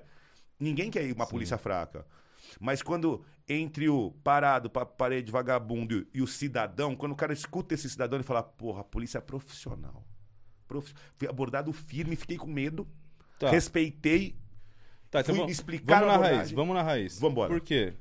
Como que é a preparação? Tem, tem preparação? Tem. Tem, tem respaldo? Tem. De qualidade? Pra todos os policiais? Em todas Ó, as eu vou te responder todas. a- Vou, vou te responder. Tem, tem procedimento operacional padrão. Só que quando o cara vai pra rua e se depara com os mais antigos cheios de vício, ele Hum, esquece o que tava na escola e absorve a rua. Já segue o que tá... Entendeu? Porque geralmente os vícios estão em quem já tá há muito tempo na um quebrada. favor. Agora, agora. Entendi. Entendeu? Então ele já vai pro cara que o dinossauro já tá naquele ele sai modo. com o procedimento padrão na mente, ele sai um policial formado. E depois ele dentro, quando ele entra na minha viatura e se e encosta numa equipe, ele começa a absorver Entendi. os hábitos daquela equipe. Então, se você tiver sempre gente, você faz uma escola de polícia perfeita. Só que Uhum. quando você chega na rua, colocar o cara com um parceiro truculento Obrigado. ou com alguém que pregue uma doutrina ultrapassada ou errada, você vai destruir o policial novo. Por isso que Entendi. a, a polícia precisa ser oxigenada, mudada, é, procedimentos revistos. Ninguém, a gente faz 20 anos que ninguém para para analisar o procedimento de abordagem. 20 anos. 20 anos que a gente não. Quer, quer um exemplo do procedimento de abordagem que eu gosto? Uhum. É a arma. O que se prega é a arma na posição sul. É fora do coldre, a gente é no Brasil. Aqui não é Suíça para você andar com a arma coldreada que você vai morrer na quebrada. Uhum. Então, arma fora do coldre. Só que entre você espetar a arma, a- direcionar o cano pro rosto de uma pessoa, ou você tá a, meio, a menos de meio segundo disso em posição sul, eu entendo que esse erro, uma arma apontada pro rosto de qualquer ser humano, desequilibra toda a situação. Se for. Tá entendendo o- Entendi, o, entendi. detalhe que eu tô? Eu Entendi. tô te enquadrando parado, polícia, mas o cano não tá na tua direção. Então, por exemplo, é, a, as grandes maioria das polícias militares adotam um procedimento padrão. Mas eu não consigo te falar se o Brasil inteiro segue. Porque não tem estudos sobre. Entendi. O Brasil é muito grande também, né, Cunha, pra gente saber onde todo policial do Brasil inteiro. Cara, eu, eu, sim, algumas localidades, por exemplo, posso estar enganado, tá? Mas puxando sardinha de novo pra Santa Catarina. Cara, Padrão. quando eu morava lá, cara, era sinistro. Eu achava os caras assim. Padrão, profissionalíssimos. Demais, cara, demais, cara. Sinistro. Não sei porquê. né? Se isso é o Estado, o que, que é. Eu te, eu te convenço, é o procedimento. É. Você sai orgulhoso quando você vê o polícia com procedimento padrão. É. Você sai cidadão. Eu tenho a minha polícia, é foda. É.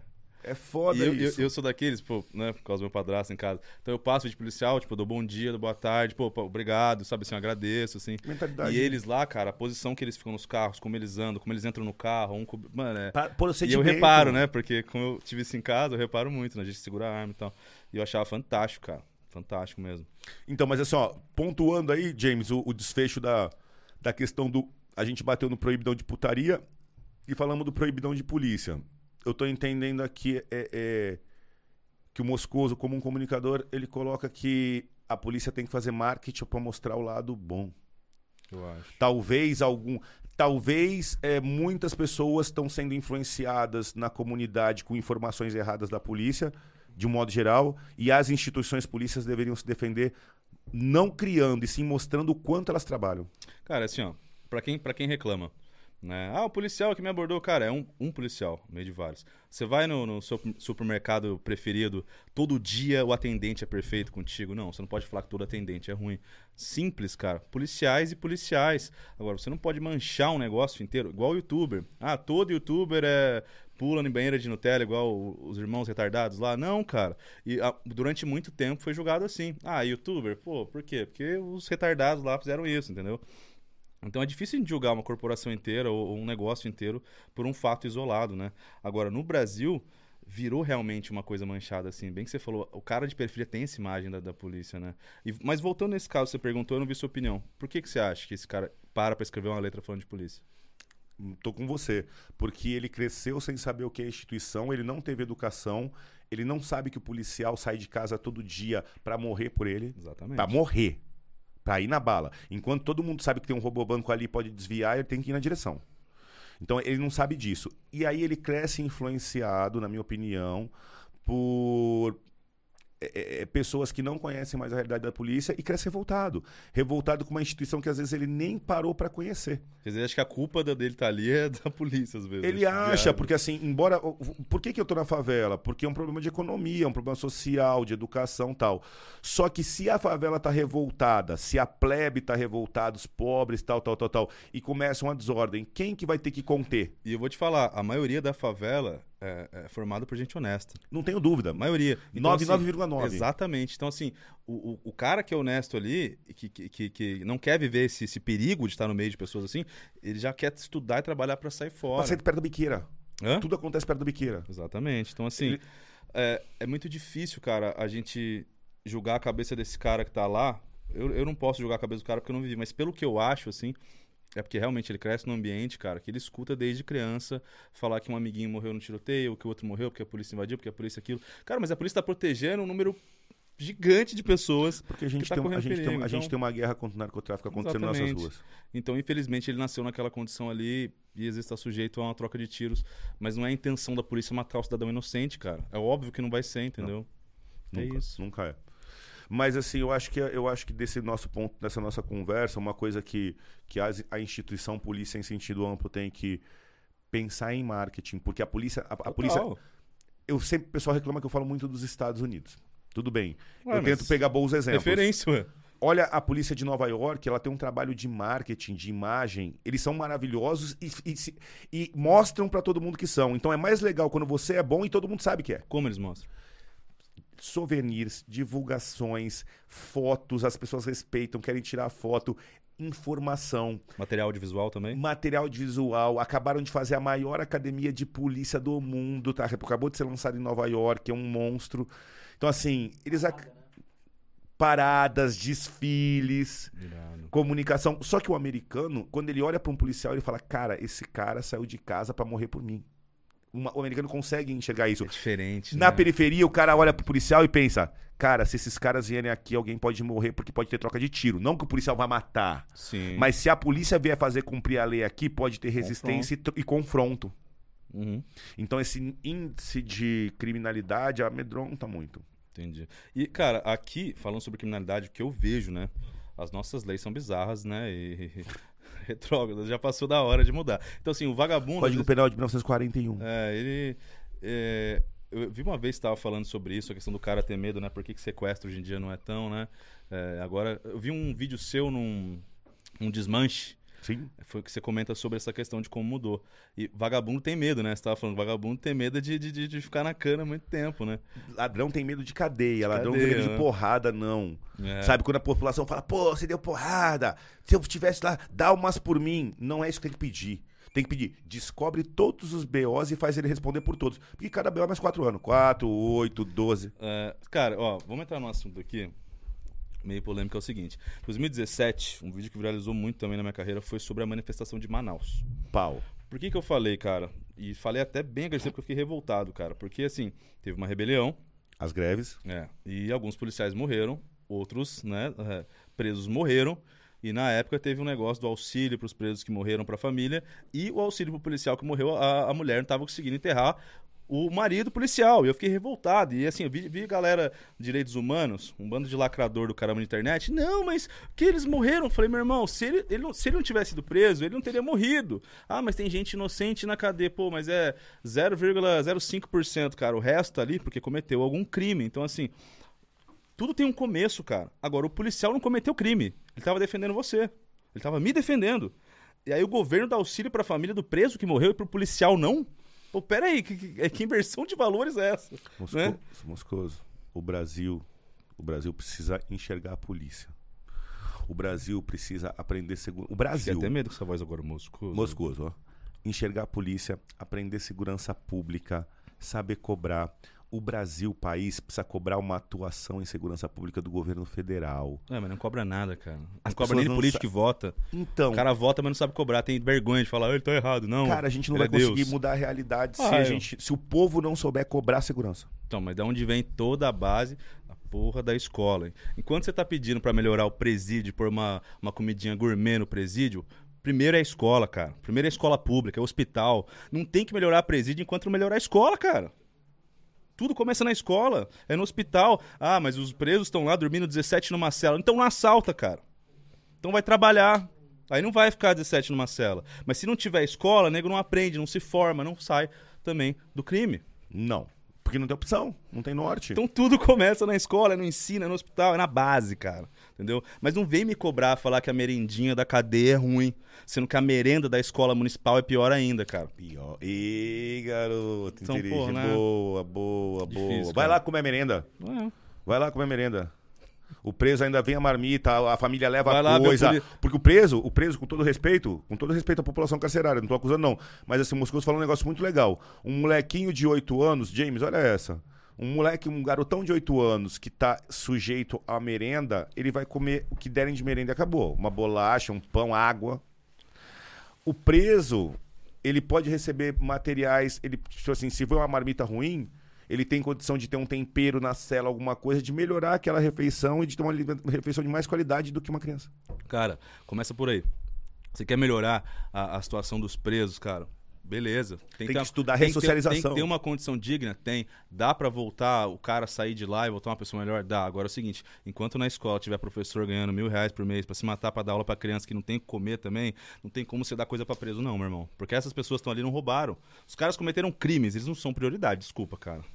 Desculpa. Não. Vem direitos humanos falar, ah, não, Moscoso, mas você nasceu. Cara, é, é óbvio, é óbvio. O cara deu um tiro na cabeça da tua mãe e tá preso. Você quer melhorar a merenda dele? Melhora a merenda de quem tá estudando, uma criança na escola crianças, municipal, cara. Esse é o futuro. Quer dizer, o cara vai ter um filho, vai ter uma estrutura que vai criar melhor o filho. O filho, aí você melhora o Brasil em algumas décadas aí, algumas gerações. Agora, não é pegando o cara que tá errado e falando, não, pera aí, errou, mas não, cara, tem tudo errado. Antes, vamos ver o que, o que é prioridade, né, Pra depois ajudar os caras que estão lá dentro. Claro, tem que ter uma condição digna, tem que ter. Mas tem muita coisa antes, né, cara? Tem, tem escola, tem SUS, um monte de coisa tem que ser revista. Base, Tem salário de policial, bombeiro, tem um monte de coisa pra ver, né? Então, vamos com calma aí, pessoal de direitos humanos. em todos os podcasts eu bato na seguinte tecla, que é uma campanha. Nós temos. Quais, vamos ver se a gente bate. É. Quais são as três, as três coisas que o brasileiro mais pede? Mas pede? Saúde. O brasileiro em geral? É. Como assim? Eu, minha opinião é assim, ó. Brasileiro quer saúde, educação e segurança. Tu fala assim, quais são os três pilares? É, mas não sabe pedir, né? Acho que. Mas assim, é, Ele é- é- queria. O que, que, qual- que que eu anseio? Saúde, educação e segurança. Tem Ministério da Saúde, tem Ministério da Educação. né? Tem, tem, né? Ministério da Segurança nem tem. Pior ainda, né? Nem tem. tem.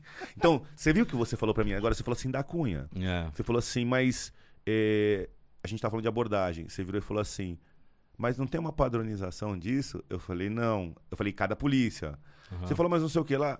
Não. Por quê? Porque você não tem uma coordenação. Não tem, cada um faz o que quer. Cada polícia trabalha de um jeito, cada um. Não existe uma coordenação Sim. nacional. Sim, Entendeu? sim, sim, com certeza. Com certeza. Nem uma verba própria. Tá, e como é que faz pra gente cobrar isso? Criação do ministério? É. Hashtag Ministério da Segurança Já Pública colocou- Autônomo já. Já colocou essa hashtag? Já. Como é que tá? Já tá andando, né, James? Nossa hashtag Ministério da Segurança Autônomo. Tá devagar. Vamos fazer isso então, cara. Porque, porque eu prego que você não tem verba própria, você não tem autonomia. Ó, se você tem um cara chamado ministro da Segurança, você tem uma pessoa pensando o tempo todo nisso lá em Brasília. Sim. Pô, não tem nem o cargo. Que absurdo, né? É porque segurança no Brasil tá, tá tranquilo. Assume essa parada aí, assume essa pica aí, aspira. Não, essa, essa pica não é minha, né? Essa é do capitão. essa é do capitão Fábio. E você, você pensa pra política? Você vai, óbvio que você vai, né, cara? Cara, eu, precisa, eu, né? não te- eu não tenho é, eu não tenho negatividade em ir, mas eu deixei bem claro assim, a minha situação hoje é uma situação que eu respeito, respeito meus superiores, hierárquicos, tudo, mas o pessoal achou que estava muito arriscado eu fazer operação, de um modo geral, que tinha que sair das ruas, até por conta, vou te falar uma verdade assim, do que eu falo dos meus superiores. Muita gente vindo em cima, confundindo o policial com o youtuber. E eu, às vezes, coloco, você coloca em risco a equipe. Como assim? Cara, você sai pra favela pra fazer um trampo, pra trampar, pra pegar. Às vezes crianças, fãs querem intervir e vir tirar uma Hum, foto Entendi, entendi. no momento que você está iniciando um trabalho. Então, assim, e houve uma decisão para que é, é, eu me distanciasse da operação. Eu não nasci para administrativo. Infelizmente, eu não, tenho, É, eu não não sou bom disso. Eu não sou bom. Se eu fosse bom. Então, assim. É, Várias é, vezes você puxa na frente ali, né? eu, eu sempre, isso, eu sempre atropelo os caras. Eu sempre Eu já vi ele puxando É, várias eu sempre eu tenho o dom de atropelar as pessoas. Não se aguenta, né, Não. cara?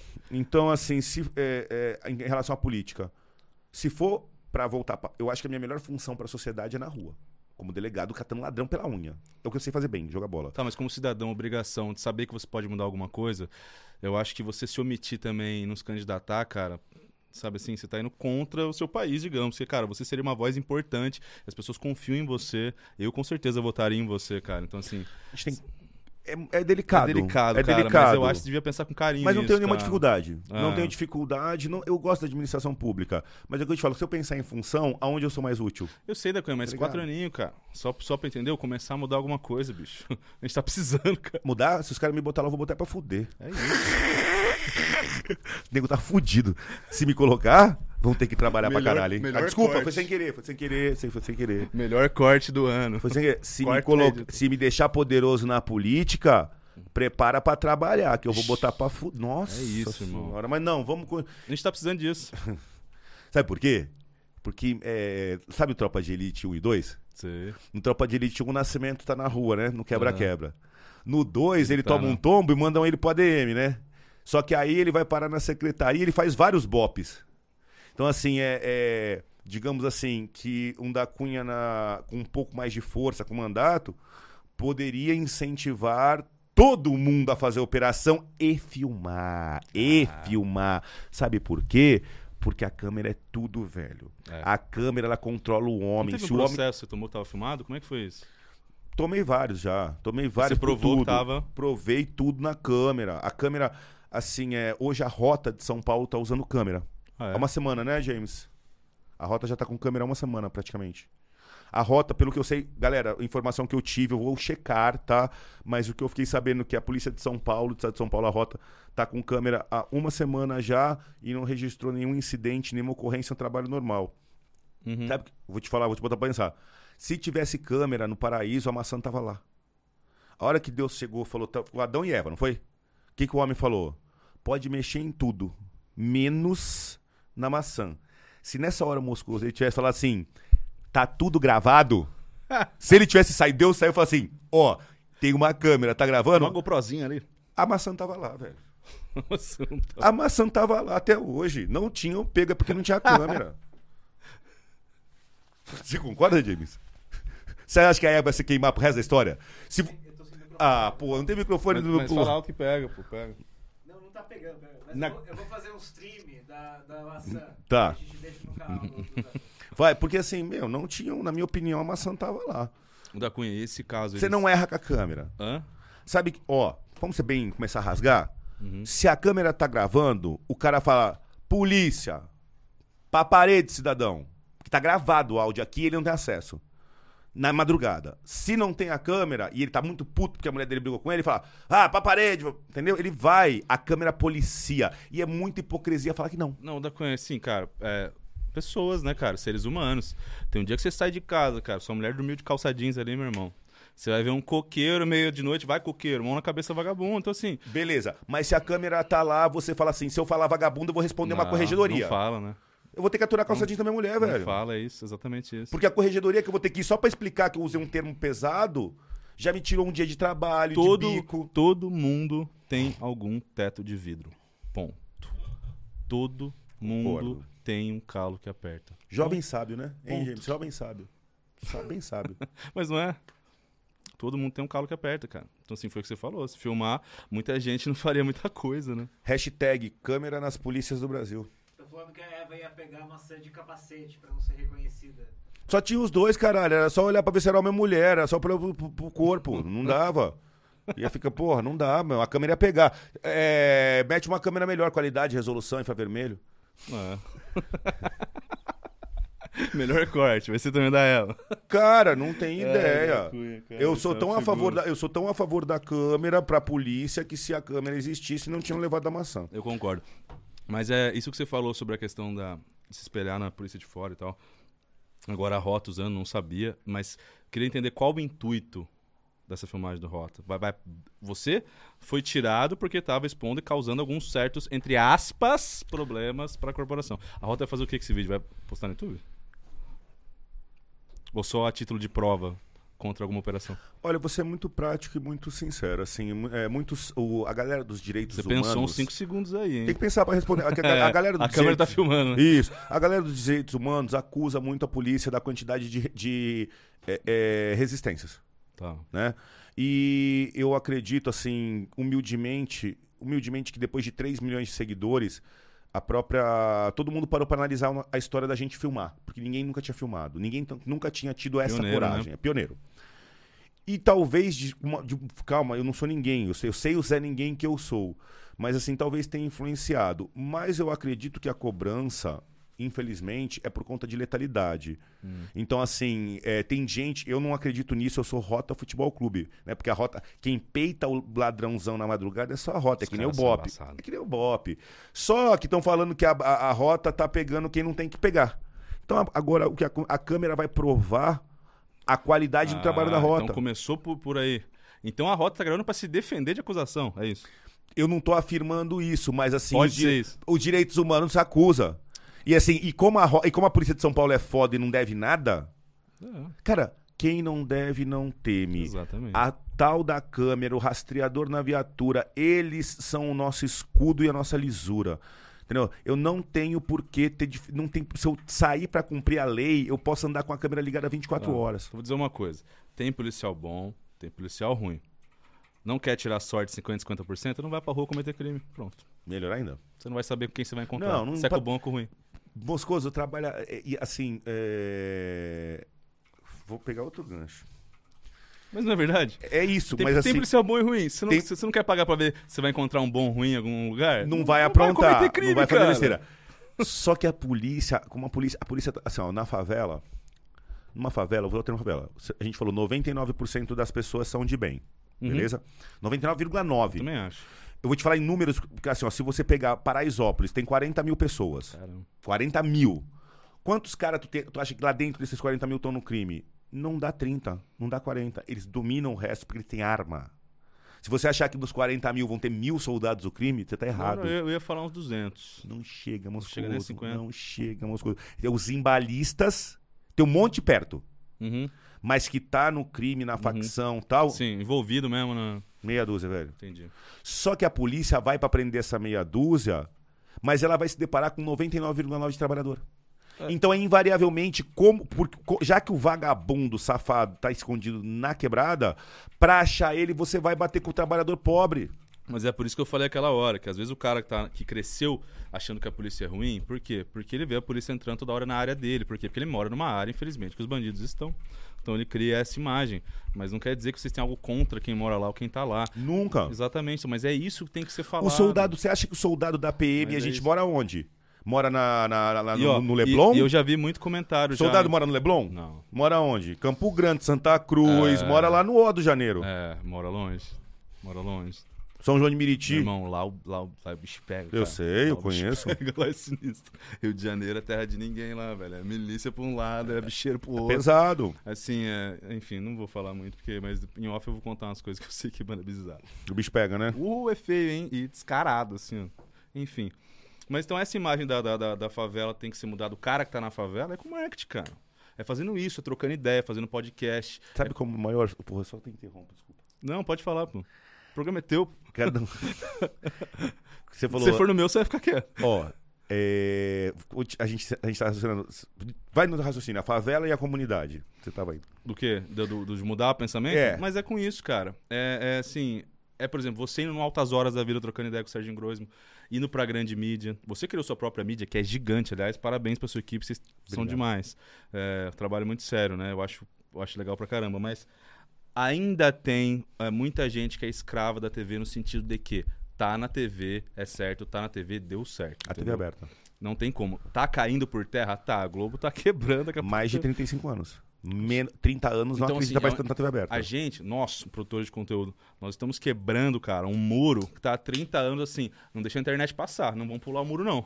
Estão tentando tapar a gente há muito tempo. Agora estão se rendendo, querendo levar pra internet e moldar, né? Ah, vem cá, Moscoso, pega um contratinho de 10 anos aqui, ó, embolsa aqui por mês. Quero fazer isso aqui, não, não vai fazer nada não, fica aí. Marcela Diné, quando era da MTV, fazia críticas, meu, riquíssimas através de música e paródias e enfim. Foi pra aberta? A Globo pegou ele e falou assim, mano, toma 100 vezes mais. Ah, agora fica lá no seu apartamento do Leblon lá tomando cerveja. Não, não, toco, não, não toco terror, não. Então, assim, é o que acontece com os youtubers. Mandaram para administrativo. Exatamente o que acontece com a polícia. Só que a gente está quebrando um muro que está há 30 anos batendo. Então é muito difícil. Então, ainda nós precisamos da televisão. No caso, eu não quero, nem pretendo, não me chamem, não vou, não quero nem saber. Mas você, no caso, cara, é importante você ir pra TV. Você tá numa Record, numa Globo e ter esse mesmo papo, debater, cara. Porque você vai atingir uma massa. Então, a polícia tinha que fazer um trabalho desse. A própria polícia entrar em contato com a televisão e de alguém que representa a corporação para ir falar um programa, para debater um programa. Ser interessantíssimo. Não, não ia. Você acha que não? Não. Por quê? Porque esse cara não pode discordar, né, James? Mas assim, eu vou Claro ter que discordar deve violentemente. discordar, deve discordar. Olha só, hein, James, esse, esse cara. é- é- Deve discordar. Esse cara que você falou, repete. O quê? Esse final. Esse, é- é- Um cara que represente, pra, pra dissertar sobre. Ele tá falando assim, ó, de pessoas que representem a polícia irem nos programas de TV aberta pra comunicação. O que a gente tá fazendo aqui, cara? Só que eu acredito que você tem que ter uma cabeça aberta pra poder passar a mensagem da polícia. Porque o que eu Como assim? acredito, eu acredito que a mensagem que a polícia tem que passar pra população hoje, ela tem que ter um meia culpa. Um meia culpa. A polícia está cumprindo a lei, cumprindo ordens. Uhum. Mas se a população tá com essa imagem tão distorcida, tão ruim, a gente tem que perguntar para a população aonde a gente está errando, porque nós somos o Estado. Nós temos que proteger e tratar bem e agradar. Eu, não- eu tenho obrigação de fazer com que o cidadão goste de mim. Então. Eu tenho, é obrigação é minha de polícia. Então eu não tô entendendo por que que não seria interessante pra TV falar isso. Porque o cara que vai chegar lá, ele vai chegar com a mentalidade quadrada, ele não vai fazer o meia culpa. O cara, no caso, você? Ele vai... Não. Tô falando um caso como não, você. você falou um representante. Não, mas como você. Ah, não tem. Como um policial. eu tô um sendo chefe. criticado, eu tô apanhando por conta disso. Por quê? Eu tenho meus haters, eu- uma- eu- meus maiores haters ligar são. pra hater da Cunha, pelo amor de Policial? Deus. cara. Policial? Os meus haters não são o povo. Aham. Eu não tenho. É minha É reprovação. colega? É só colega. A minha reprovação não é com a população. Aí, a aí- minha re- Por quê? Aí tá de brincadeira. Mas por quê? Eu quero entrar nesse mérito. É, eu não sei, me explique. Porque o meu discurso é muito liberal para um policial. Porque é muito diálogo, muita conversa. A polícia tem que ser mais firme, mais dura, mais rígida. Então, por- sabe quando a gente fala de, vamos dizer assim, extrema direita, extrema esquerda? É. Eu acho que muita gente tem uma visão da polícia que a polícia tem que ser muito pesada, muito radical, tal. E assim, a gente tá numa tendência mundial, Japão, de polícia comunitária, polícia humanizada, polícia que se comunica, que pergunta, que explica por que abordou. Então, só Cara, que mas aí por causa desses caras, você não vai trazer esse trabalho legal? não é, eu tô, eu não vou continuar. Eu não vou parar, ninguém me para mais. Eu vou continuar fazendo Não, a minha, a minha missão era, era Não, maior. não, não. Tô falando de comunicar em grande mídia sobre isso. o que eu tô. a gente tá falando a mesma coisa. O que eu acho é que assim, a pessoa que vai comunicar, ela tem que ter uma, uma mentalidade de, de absorver da população o que a população quer devolver. O que, não adianta Concordo. as polícias mandarem um comunicador que vai falar, gente. Nós somos a polícia, Não, nós estamos cumprindo a lei e vocês têm que entender o procedimento. Não, da Cunha, pelo contrário. O que eu quero ver, por exemplo, um da Cunha ou qualquer outro que seja do seu mesmo estilo, que se comunica, quer é, dialogar, num altas horas, por exemplo, sentado lá no meio com o Serginho, e a galera, tá, os adolescentes, perguntando essas coisas pra Show! você, É cara. isso, Então, mas mas é é isso. que eu quero ver. Não, eu tô entendeu? contigo, mas assim, a, a gente tem. a- o que eu quero demonstrar é que dentro das instituições policiais, esse comunicador, Uhum. pela formação do policial, ele é pouco comunicador, ele é mais travado. Mas você não é. Um. Quantos apareceram? Não tô me achando melhor que os outros. Sim, lógico. Mas esse um tá tomando um monte de hater por ter uma mentalidade humanizada e irmão, aberta. você não quis ser pioneiro, botar cara na internet? O que eu tô te falando Você ó, briga contra o PCC, cara. Você vai, você vai ligar pra hater. Pelo amor de Deus, da Cunha. Você, você, você mexe com os piores caras do Brasil. Não, o que, eu, o que eu tenho medo é dos haters, de- é, os haters conseguirem é, desestimular Não vão. desestimular os policiais a estabelecer essa. É, os haters policiais errados, haters policiais que perderam a mão, eles é, sempre tentando desestimular os policiais comunitários, humanizados. Não vão, não vão. Entendeu? Você que é policial, que é honesto, você sabe que ele entende o que você tá falando. Cara, não vai ser meia dúzia que vai tirar isso aí. Então, assim, É, eu, eu tomei uma, por exemplo, né? Eu É que você tomei... tá meio ressabiado, você tá aguentando as porradas fortes, né? Ah, mas agora. Chato pra Mas caramba vou te isso, falar né? uma coisa, Moscoso. Eu gostei dessa brincadeira, porque eu sempre fui um cara extremamente pacifista. Uhum. Então na internet, quando veio essa história de. Tem muito faixa preta de teclado, né? Isso. Só que assim, eu sou bom de porrada. E agora, já tô avisando. Agora daqui pra frente é na trocação, entendeu? Trocação, trocação. John Concordo. Jones. Então, já que a internet é esse campo, às vezes, por vezes, que tem maldade de cortes e tal. Que é cuspir tampa a cara que ela vem chumbo também. né? Exato. O hater que vier, que se o cara vier e eu tiver errado, eu peço desculpas Exato. públicas. Agora, se o cara produz uma maldade pra prejudicar a população, usar o nome. você não acha que vão fazer desse podcast tirando de contexto que a gente falou sobre tema polêmico? Pode esperar. E às vezes é, é cara que se faz de amigo ainda. Isso no, no, no meio de. Eu não sou bom disso. Isso. É, então assim. E pra usar teu nome, você tá em voga, cara. Você causa inveja. Às vezes você não causa inveja pelos seus números. Você causa inveja pela pessoa que você é. Porque o cara não consegue ser uma pessoa boa, sabe? Assim, o cara não consegue ser honesto. O cara não consegue ser sincero, botar a cara. Você acha Não. que é fácil botar a cara na internet e falar o que pensa? Não, não bota. Não é fácil, cara. Não é fácil. Obrigado. É aguentar e-mail chegando, a gente xingando na foto, aí na foto do seu parente xingando. Aí esse cara tá atrás do teclado, falando, da Cunha, um fanfarrão. Ele pega o Nescauzinho dele, toma e vai dormir e se acha foda porque comentou isso no seu vídeo. É um bunda mole. Tá convidado pra ir pra favela pra operação. É um bunda mole, entendeu? É um bunda mole. Então, assim, incomoda, incomoda. Mas, assim, se a gente tá, se a gente colocou o peito e a cara nessa, pode vir, pode falar. Não vai mudar nada na minha Tô vida. contigo, Não vai obrigado. mudar nada na minha vida. Vou continuar no mesmo ponto. Na comunicação. Uhum. Você falou agora, meu, inteligentíssimo.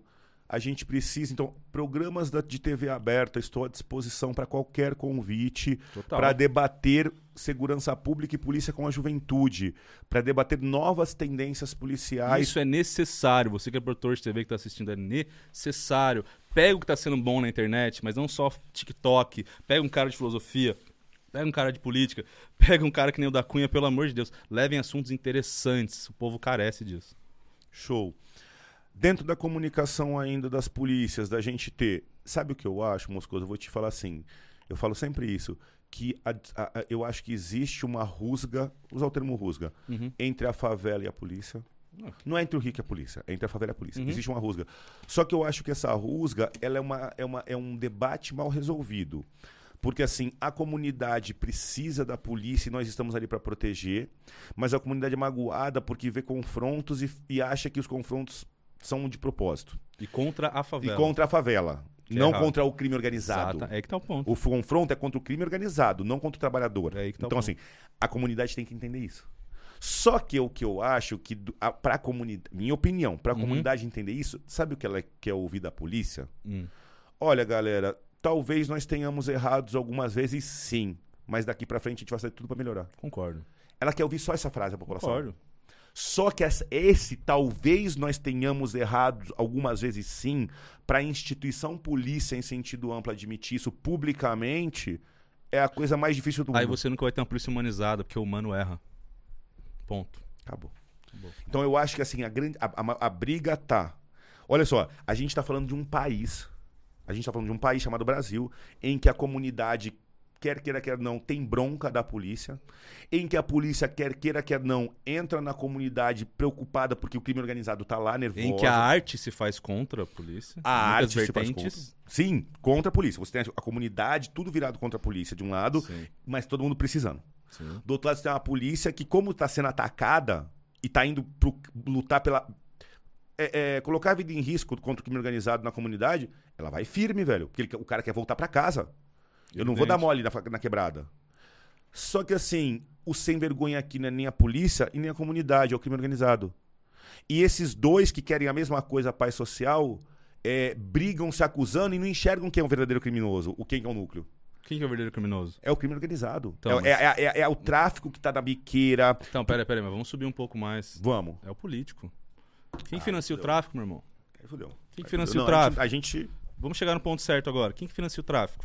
Aí nego fala assim: ah, mas na, na- no, no- no condomínio de Playboy a polícia não chega daquele jeito. O policial que ganha seu dinheirinho, desculpa falar, mas é um absurdo o pouco que ganha o policial. Ele sabe que se ele vai mexer com um Playboyzinho ali, o Playboyzinho é filho do empresário, e às vezes o empresário é amigo do outro empresário que financiou a carreira do vereador, aí o vereador deve favor pro empresário, o vereador liga pro juiz, aí já faz um rolo com o juiz, já tá entendendo? É um mecanismo. De é um- influência é um do Brasil, mecanismo Brasil. Gerson. Então, assim, às vezes o problema, se for na raiz, não é nem o traficante traficante que tá ali, meu irmão. Isso É vem lá de- em cima. É lá em cima. Agora, tem que passar lá, de, é de cima pra baixo, cara. Não adianta trocar os peões do jogo enquanto o rei tá lá em cima. E não digo rei, não tô falando o nome, tá? É, mas é, é, tem chefe de segurança, é, tem não sei o quê, tem, tem vereador. Analisar o que não está dando resultado e podar pra dar resultado. Então, assim, vamos fazer uma investigação ali das ordens de e-mails trocados, nos chefes, né, nos gabinetes, nas coisas. Vamos ver o que tá acontecendo de cima pra baixo?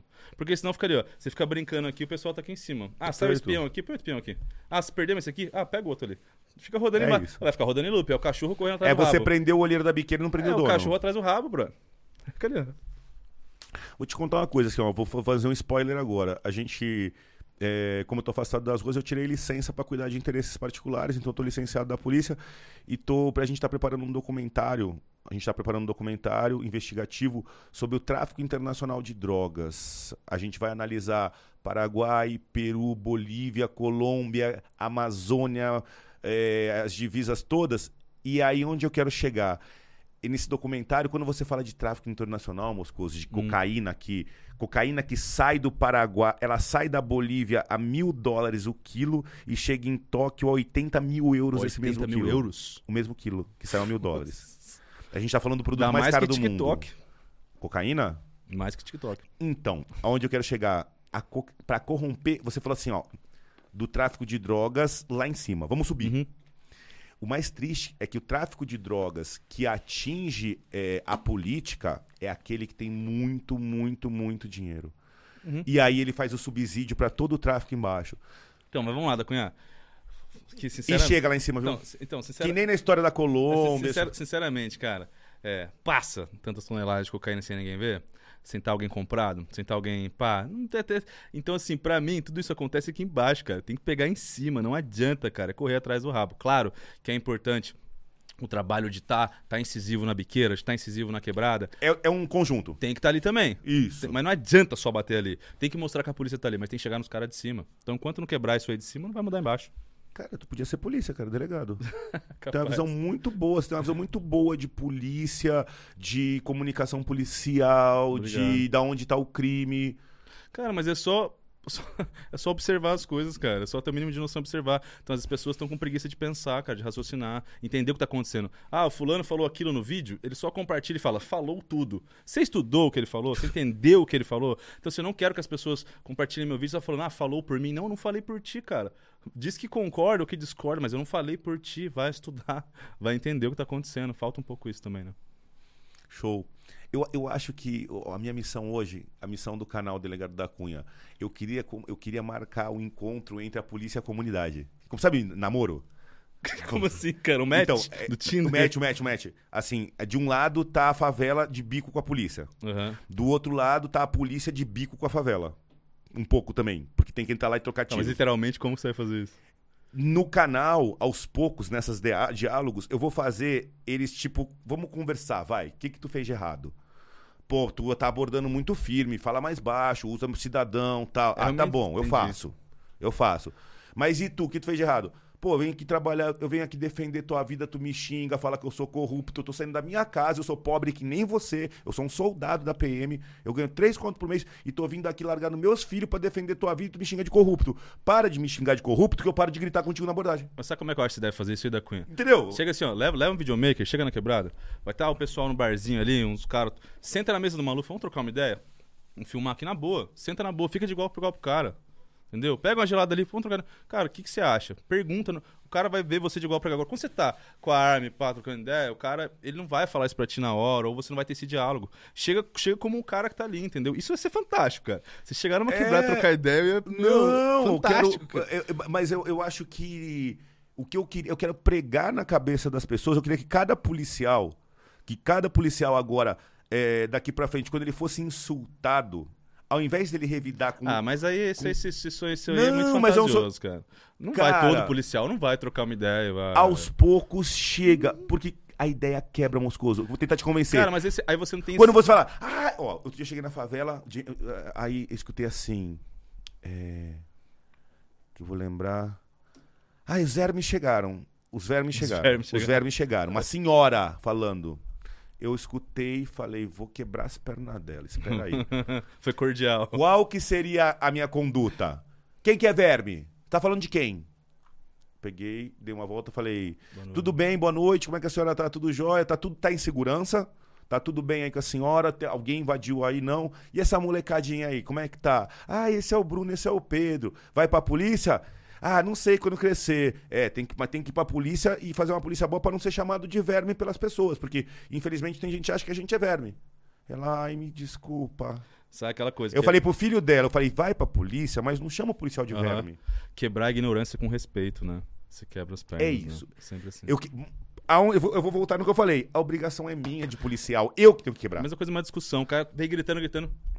Terminou de falar. Não tô gritando contigo, cara. Calma. É isso. Entendeu? Com, a, com a arma, com a arma posição sul, zelando pela Uhum. segurança pra voltar pra casa, mas a inteligência e a serenidade do policial no diálogo quebram a maldade. Armas não vencem guerras. O que vence é a inteligência. Gente, Ponto. É isso. Entendeu o diálogo que eu queria? Com certeza. Eu- Eu, eu acho fantástica essa ideia, cara. Mas eu queria convencer os policiais que a, no- a gente tem que engolir o primeiro sapo. Porque sabe quando você vai voltar, assim, quem que vai falar que quer voltar primeiro? Uhum. A gente vai fazer as pazes, tá? Se eu pedir, que- ninguém quer dar o braço a torcer. Não, mas isso que você falou, beleza. Isso, isso aí de ter uma, uma comunicação Comunicação. assertiva, mas cordial com quem merece, com quem não tá fazendo nada de errado, simplesmente mora numa região que tá acontecendo algum crime, beleza. Mas eu queria que você fizesse isso, literalmente sentar com o cara e fazer um podcast na área do cara. Tá onde, marcado. Onde ele se sente seguro. Tá sabe? Porque vira aqui, o cara vai vir meio. Não, sentar com o cara da Tiradentes. tá com o cara lá, bro. Cara, isso ia ser fantástico. Vou, tomar, vou fazer um podcast com o Salvador da Rima lá na Tiradentes. Ih, vai, Bem vai- pesado. Vai, Vai, ser ter polêmico. coragem? Não vai querer? Que eu? Ele. É, Ele vai. Ele vai? Vai. Você acha que ele vem? Cara, os caras acho, acho que vão. Cara, os moleques têm umas ideias boas. Tem, cara. ele- e- eu nunca vi eles criticando a polícia diretamente. Outro dia falando do- eu falei do Salvador várias vezes. É, tomar uma abordagem, ficaram me perguntando, Agora, eu vou- comentários. Vou falar, vou falar uma coisa aqui, tá? É, não tô nem aí que ele vai achar, até porque ele nem sabe quem eu sou, então não interessa. O que o Bassi fez no, no, no negócio do Kevin e com o Salvador, o, que que o, o sensacionalismo barato que o Bassi faz é nojento, cara. O que a Record fez com o Kevin é nojento. Não é dar notícia, sabe? Assim, Não, é, destruir a história da é, pessoa. pe- é pegar a ferida e, colo e colo- esmiuçando. cutucar. O que, o, que esse Bassi fez com a morte do Kevin e com os outros MCs foi ridículo. Assim, Bassi, toma vergonha na cara. Você não precisa disso, cara. Você é muito bom comunicador. Você é um excelente comunicador. Um dos melhores que nós temos. Só tá meio perdido com hype aí, querendo bater meta de Instagram com seguidor e o caramba. Comunicação não é isso, cara. É por amor, não por hype. Demorou.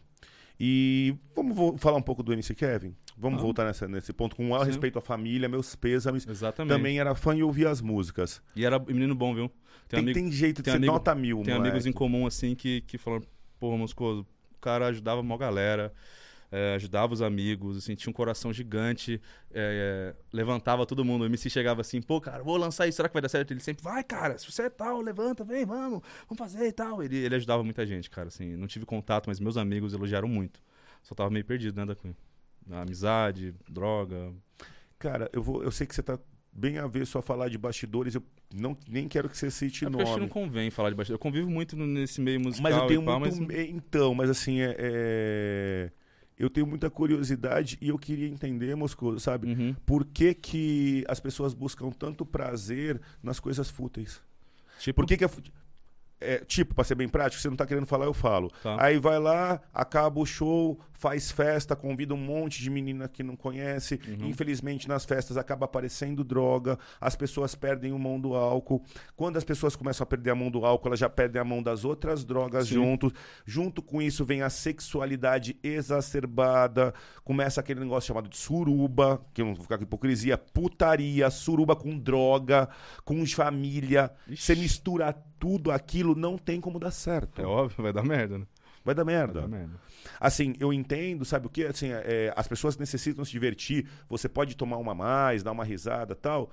Mas eu acho que eu acredito que quando você chega num, num- num ponto de, de responsabilidade social como artista, que você tem que fazer isso de uma forma reservada. Eu acho que, assim, esse meio artístico, ele é, ele é muito perigoso. Tem muitas armadilhas. Então, assim, tudo é dado, tudo é oferecido, tudo é mais fácil, todo mundo quer. É, tem muita coisa que envolve, cara. Então, assim, eu não vou mentir que eu já, já, já curti muito também. Tem uma fase da minha vida, no, sei lá, dois anos atrás, que, cara, eu me separei e fiquei viajando, fiz festa, mas eu sempre fui um cara com responsabilidade, sabe? Mais do que a maioria, assim. Então, eu sei a hora de ir pra casa, eu sei a hora de parar, eu sei a hora de se eu não faço, se eu não quero, se eu não vou. Isso Sabe é tudo, velho. É, porque assim, foi o que eu falei. Eu comecei a trabalhar muito novo, então assim, eu me deslumbrei lá na época da rádio. De, de, de, de acordar. Isso é ótimo. Então, assim, eu já passei por isso. Isso. Aí quando eu ganhei dinheiro fiquei mais conhecido, Já sei o que, que isso vai vir. sei Tu onde já é- sabe que vai vir sei sedução. já sei onde é que eu vou. Então, assim, quando eu vejo esses moleques mais novos, eu entendo perfeitamente o que passa na cabeça. E o prazer da carne é muito forte, cara. O Brasil é o país do carnaval, né? Então, assim, Carna. Cara, então assim, a gente cresceu com a banheira do Gugu, né? Fio dental na nossa cara, né? Bunda estampada. Nos anos 90. Então, assim, a gente cresceu já com essa parada. Aí, o cara quer fazer um clipe, ele quer pôr bunda, ele quer pôr fio dental, ele quer fazer festa, ele quer mulher bonita. O comercial de cerveja é sempre uma loira, uma morena bonitona. Isso também fica. Sabe tudo que fica na cabeça? O cara cresce, ganha um dinheiro, ele quer viver aquilo que ele vê na televisão, que ele vê na propaganda. E foi- você falou tudo. Dentro da, da noite, quem trabalha na noite, cara, a noite tem tudo que tem de pior, né? A noite é isso. Quem trabalha na noite tá sujeito mais a isso. Se os shows fossem de tarde, talvez não tivesse tanta confusão, mas à noite tem aquele negócio. E, cara, sobre, sobre, sobre os MCs e principalmente esse mundo do funk, cara, pela música já ter uma letra carnal, é muito mais fácil. A galera que tá ali querendo fazer. Com álcool, é, com agora, drogas. se, você, se você pega assim, show do Nando Reis, duas da manhã. As pessoas vão estar se beijando, namorando, romântico. vão embora pro motel transar, faz- entendeu? As duas, ou sei lá, né? Mas no, você já tá a noite inteira ouvindo e pai, pai, Aí pai. vão pro motel em cinco transar, tem em toda uma sete, questão de dez. espiritualidade, de energia, que eu acredito muito. Enfim, cara, aí já é um outro papo. Energia. Total. Então, assim, é, tudo isso influencia a sua cabeça. No dia seguinte, meu Deus, o que, que eu fiz? Cara, é, é- é muita energia, é muito. Enfim, né? Não vou entrar nesse papo espiritual, mas isso vai te levando, cara. Então, no ambiente, tá todo mundo pensando no carnal, olhando a bunda, a menininha olhando pro cara, o outro olhando, ou tomando uísque, pá, um monte de gente junta, aquela energia ali vai caminhar pra um lado, né? Se você for no show, foi que eu falei, como você tem Nando Reis, você não vai sair, Ó, eu- uma propensão. né? Tu é experiente, eu também sou. Eu já, assim, eh, eu fui casado duas vezes, namoro, mas tive uns períodos solteiro Uhum. também, já baguncei um pouco. Já, já me apresentaram as Eu adoro bagunçar, cara. É demais, eu não é? adoro bagunçar. Só que eu bagunço uma vez por mês. E com responsabilidade. De ir numa festa, voltar de manhã, de, de, de conhecer uma gatinha e sumir com ela. Cara, uma é uma vez por mês. Não, não pode atrapalhar o trabalho, não pode atrapalhar a sua vida. é, não, não pode atrapalhar o seu dia a dia, cara. né? É a diversão, né? Não é o teu todo. Então aí quando o nego falava aquela questão do Adriano Imperador do YouTube, eu falava, cara, eu gosto de curtir mesmo, gosto de tomar cerveja com meus amigos, gosto. Aí, ah, você não posta nada no Instagram, não posta foto, cara, eu não consigo ser blogueiro. Minha parada é fazer vídeo, é o audiovisual. Eu não vou mostrar o arroz que eu tô comendo, caramba. Não me cobrem isso. Eu não vou postar vídeo toda semana ali pra, só pra ganhar dinheiro, pra ganhar um like, pra ganhar um hype. Eu gosto de viver. O que, que adianta eu conseguir ganhar o dinheiro e não conseguir nem gastar, porque eu fico escravo de números, de hype. Então, assim, eu fui viver, meu irmão. Eu vou viajar mesmo, entendeu? Eu vou fazer churrasco mesmo. Eu vou sumir dois meses pra, pra ficar tocando violão mesmo. Tu E- acha que agora que eu tô com umas licença, Ah, vamos pra Noronha. eu, tive, eu tinha que dar um rolê? Eu mereço? Você- Ou é só quebrada? Você deve, né, mano? Pelo amor de Deus. Não, acho que não vai dar tempo, não. Uma Tem muito semaninha. trabalho. Uma semaninha. Eu Pega tirei a sua- férias, do- eu fui pro Nordeste com a namorada, quase acabaram comigo. Não, vai. Pô, chato pra caramba, cara. Pô, pelo amor de Deus. O cara que é seu fã, o cara que gosta da pessoa, ele quer ver a pessoa feliz. Ele olha e fala, cara, ele não tá. Ou ele, ou ele tá muito estressado, ou ele não tá muito feliz. Esse cara precisa curtir um pouco. Você que tá em casa, você não conta os dias pra tirar férias? Por que, que a gente não pode tirar? Tudo bem que eu tirei férias de dois anos, né? Cara, tu tinha dinheiro pra isso. Tu É. conquistou, tu tinha reserva. Não, mas eu não tirei, não tirei férias, férias. Você tava gravando vídeo produzindo nas viagens. É. Meu, é outro tipo de É, trabalho. graças a Deus eu trabalho de onde eu quiser, né? Eu- exato. Eu, eu, E eu, outra, eu tenho renda passiva ficar rodando também, né, Dacu? Então, assim, eu construí isso dos 20 aos 30. Então, Porra, cara, sinto muito. é não, me, direito- não me cobrem entrar no Instagram todo dia postando vídeo. Eu vou postar quando eu quiser e tiver vontade. Até porque não é justo com meus fãs ou quem me segue é, ser um negócio falso. Não, não vai ser o Moscoso, entendeu? Eles sabem disso. Só posto quando eu quero o assunto que eu quero, quando eu não quero, eu não falo. E se você fizer uma cagada amanhã, fala, continuo sendo fã dele. Errou nisso aqui, eu acho que errou. Não vai mudar o respeito que eu tenho por ti. As pessoas erram. Aí, às vezes, um cara tira de contexto uma fala da Cunha, já começa, ah, o da Cunha é isso, ah, o Moscoso é aquilo. Cara, às vezes é uma opinião que você não concorda. Já é destruidora. Isso diz que eu sou um idiota, um babaca, cara, é uma opinião que posso mudar amanhã, né? Ou depois de amanhã, ou você pode mudar e entender. Então calma, as pessoas têm opiniões. Não é só o que lhe agrada, sai da bolha, fura um pouquinho. E a questão agora, às vezes você tem uma opinião, eu falei, a gente tava conversando com o Maurício Meirelles, que é o pacote da direita e o pacote da Eu esquerda. vi isso. Cara, às vezes tu tem uma opinião É. e essa opinião te define politicamente. Por exemplo, vocês estavam falando, o cara é direita, mas fuma maconha. Não, peraí, você tem que decidir, né? Ou Isso, isso, cara, isso te define politicamente. É, então, é, é difícil, cara. Ou você é, ou você é fascista, ou você quer que divida um salário com todo mundo, né? é complicado. E se você não tiver nenhuma dessas opiniões, Não, foi que nem aí assim. você é em cima do muro. É, eu tenho muitos amigos do rap, né? Aí Eu tiro fotos dos caras. Que que é isso, Moscoso? Você anda com os caras do rap de esquerda? Eu falei, cara, porque o cara é de esquerda não pode ser meu amigo. Né? E a gente se zoa internamente, né? Ó, Tipo assim, cara do rap de esquerda.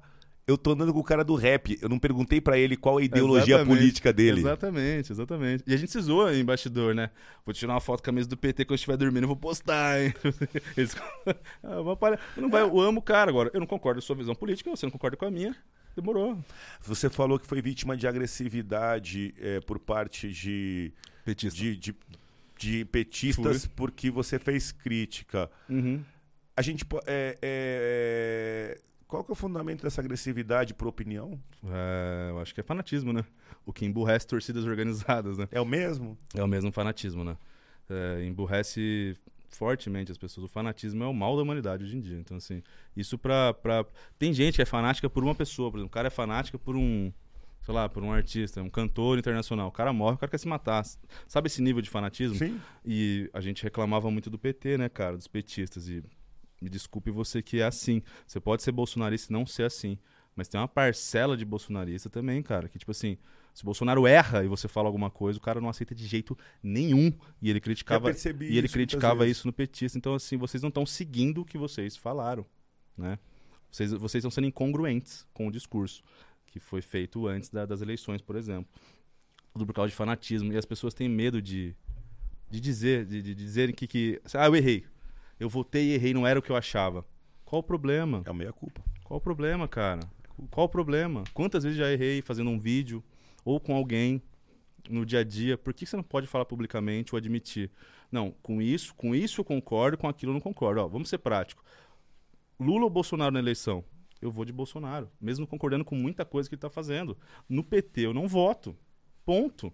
Eu acho você que vota no PT um idiota? Não. É sua É opinião. opinião. Faça o que você quiser com o seu voto, cara. Eu não tô dizendo que você é melhor só ou pior. não, só, você só não tem direito de questionar o meu. Cara, agora assim, entre Lula, Bolsonaro e Moro, eu vou no Moro. Por exemplo.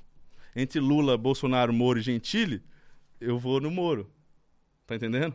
Você tá. Você, porra, meu. Você fica rolando as bolas e tu quer que eu não faça o gol? É isso. Então vamos lá. Dentro do, do, tema que foi muito debatido ontem de política e tal, eu, eu não tô me posicionando porque eu não tenho esse direito ainda, né? Porque eu tô totalmente exposto. E mas tenho minhas opiniões, minhas convicções. Você que gostaria que surgisse uma terceira via, Moscoso? Você como, como influencer, como comunicador, você acha que é, é necessário no Brasil? Cara, é difícil a gente falar de terceira via, né? Mas você acha que seria, é, seria interessante surgir agora nessa corrida eleitoral? Eu acho que seria interessante. Saudável? Eu acho que seria interessante interessante o público entender um pouco mais sobre o que está acontecendo, porque você falar que vota no Lula ou Bolsonaro, não saber o que está acontecendo, não entender o que está acontecendo, ou o que pode acontecer, né? Porque é muito fácil você defender assim, mais uma vez o que eu falei. Você pegar o Bolsonaro, pô, falou várias besteiras esse ano, fez várias besteiras. O pessoal do Lula tá falando isso. Agora, o que o Lula fez também, pra mim, o que eles fizeram com o Brasil nesse período, saquearam o Brasil, né? Então, assim, pra mim, no momento, entre Lula e Bolsonaro, é melhor o Lula. Terceira via, eu não sei se uma terceira via, mas uma direita não extremista. Não, é, a terceira via pode ser pra direita, pode ser pra esquerda. Eu tô falando de uma, uma- uma outra opção. Uma outra opção, com certeza, pra mim, o Moro. Moro. Acredita O, nesse P- nome? o PT tava aí. O PT não deu certo, Bruno. Beleza. Desculpa, não deu. Veio o Bolsonaro. Foi melhor que o PT? Pra mim foi. Aí o que, que aconteceu? O Bolsonaro, o problema dele é que ele fala demais, não sabe falar. E, e também. não, desculpa, cara, minha opinião. Vão me encher o saco, eu falo mal do PT e do Lula, né? Do, do PT Dos do- dois. Dos tem dois. opinião. A, a Eu- deputada Janina Pascoal tava aqui ontem fazendo a mesma coisa. É, então assim, de- desculpa você que é mais fanático, tá me xingando nesse momento. Mas eu não concordo com tudo que o Bolsonaro faz, nem um pouco. E muito menos com o PT. Então, assim, a já viu como que o PT é. Tá. Já vimos como que o Bolsonaro é. E eu acho que não- dá pra esperar mais quatro anos. Vamos tentar mudar um pouquinho pra ver o que vai acontecer. Aí eu acho que. Cara, é difícil achar uma opção no Brasil. Eu vou te fazer uma outra pergunta, então, assim, Talvez como um comunicador. só. Você Danilo acha... Gentili, não. Não, perfeito. Vou voltar no Sérgio Moro. Em relação ao Sérgio Moro, não tô pregando ele, não. Uhum. Mas você acredita que o, o momento de. é, a briga entre Sérgio Moro e o presidente Bolsonaro em relação à imagem, ela aniquilou a imagem de Sérgio Moro perante o Brasil ou o Brasil ainda confia muito em Sérgio Moro? Cara, a imagem dele eu acho que não tá intacta, mas o Brasil é muito grande, da Cunha. É, são, são diversas classes sociais e intelectuais, eu diria. Quem tem o mínimo de conhecimento é, sobre isso, estuda, procura entender, sabe o que está acontecendo e, e, e vê que, que o Sérgio Moro, na minha opinião, eu acho que ele, que ele fez certo, fez muito pelo Brasil. Cara, eu vou te falar eu falei pra- ontem para deputada, eu vou te passar essa informação. Quando o, o, o- ministro Sérgio Moro era ministro da Justiça e Segurança Pública, que é Ministério da Justiça e Segurança, misturado. Ele, dentro do tráfico internacional, que é uma questão que pesa muito em São Paulo, porque, infelizmente, o tráfico internacional ele, ele corrompe muito as instituições, ele é muito pesado. Então, assim, ele começou a fazer uma. Aí você falou de subir o nível. Ele assumiu o Ministério da, da Justiça e Segurança Pública e fez operações em conjunto com a Polícia Paraguaia lá em Pedro Juan Cabaleiro, que é a fonte onde escoa, porque a droga é feita toda naquelas Sim, selvas sim. e ela fica estocada ali esperando o corredor. Moscoso, o homem começou a fazer operação, operação, O que operação. aconteceu? Os traficantes estavam tudo doido. O homem, ele ficou meia hora comandando ali. Eu não tô falando, nossa, está lançando, não é isso. Mas eu tô falando, o tempo que Sérgio Moro foi comandante do ministério, ele veio com o pacote de anticrime e fez operações pesadas Tá, contra o tráfico Por que, que você fala foi? Incomodou, né? Ele fez um bom trabalho. Incomodou, né? Muito bom. Então, incomodou, né? Eu senti como polícia. Ele fez um bom trabalho, ele incomodou. O problema é esse. Quem que faz bom trabalho é- incomoda. Deixa eu só tirar uma dúvida. Você falou que entre o Lula e o Bolsonaro você votaria no. Bolsonaro. Você falou Lula. Falou Lula Não. a segunda vez. Falei Fa- Lula, falou, segunda- falou. Não, eu falei entre, eu falei entre Lula, Bolsonaro, Moro e Gentili, eu votaria no Moro. Você falou entre Lula e Bolsonaro, você votaria no Lula. Deus me livre, perdão. Falou sem pela- querer, falou, Pelo falou. amor de Deus. cara. Erro da Não, técnica, erro pelo técnico. amor de Deus. Tá salvo. Desculpa, Redenção. não. Não cortem isso, cara. Não, pelo amor de Deus. Lula não, tá maluco, bro. Tá maluco. Falei, Isso, falei sem querer, sem pensar. Saiu Meu, a palavra. Pelo amor de Lógico, tá maluco, cara. Também eu não tô criticando o Lula. Você tô ouviu e não me falou, cara. Eu fiquei. Eu, eu olhei É pra... estranho ele elogiar o Moro Falei mesmo? Então, a hora, Nossa, mas a hora que você de falou, eu Deus, arregalei o olho, eu falei, ué. Não, pelo amor de Deus. Porque você tinha cara. dado umas porradas no Bozo já, eu falei, não, eu acho cara, que. pelo amor de Deus, cara. Nossa, como é que eu falo um negócio desse? Não, acontece, acontece, acontece. Não, Lula não. Corta, corta pra mim aqui, diretor, pelo amor de Deus. Eu não voto no Lula, não voto ninguém do PT. Caralho. E você Ao acha vivo que... é assim, né, gente? Ao vivo. Moscoso, assim, sem Caramba, querer arrumar confusão com, é, é, é, confusão com a esquerda ou com a direita. Já arrumou, né, da Cunha? Já me colocou na. Ah, na verdade, né, meu? Você Ih, caramba. você- você tem opinião, velho? Vai falando aí. Eu daqui a pouco vou ter também. Vai que ainda falando demora um pouco. Eu não ganhei a minha liberdade de, de expressão ainda. Não, porque Por- você tem medo de quê? É, muitas vezes a minha liberdade de expressão é contestada por procedimentos administrativos disciplinares. Cunha, achei que você fosse mais corajoso, hein? Não, eu tô com oito já. Tá com oito? Procedimento de investigação por causa de opinião, tem uns Ah, é? oito, nove já. Vou falar nada hoje em dia, né? Porque você achou, porque você, você falou que a polícia é ruim? Não, falei que a gente é bom, mas tem que melhorar. Ah, então tá explicado. Não, mas a gente não. é, é, eu acho que você tá certo sim. Você me deu várias dicas e conselhos. A gente. O que, que foi? Tô brincando que agora ele até arrancou o microfone. De tanta raiva. Caralho. De tanta raiva. Fico com raiva de. Como é que. Gente, Dá um desculpa, feedback pra cara. gente do chat aí, pô. Caralho. Agora tô zoando que você falou Bozo. Bozo? Falei sem querer, gente. Eu falei Bolsonaro ou Bozo? Caralho, vai fazer corte agora, vai derrubar a gente. Bolsonaro.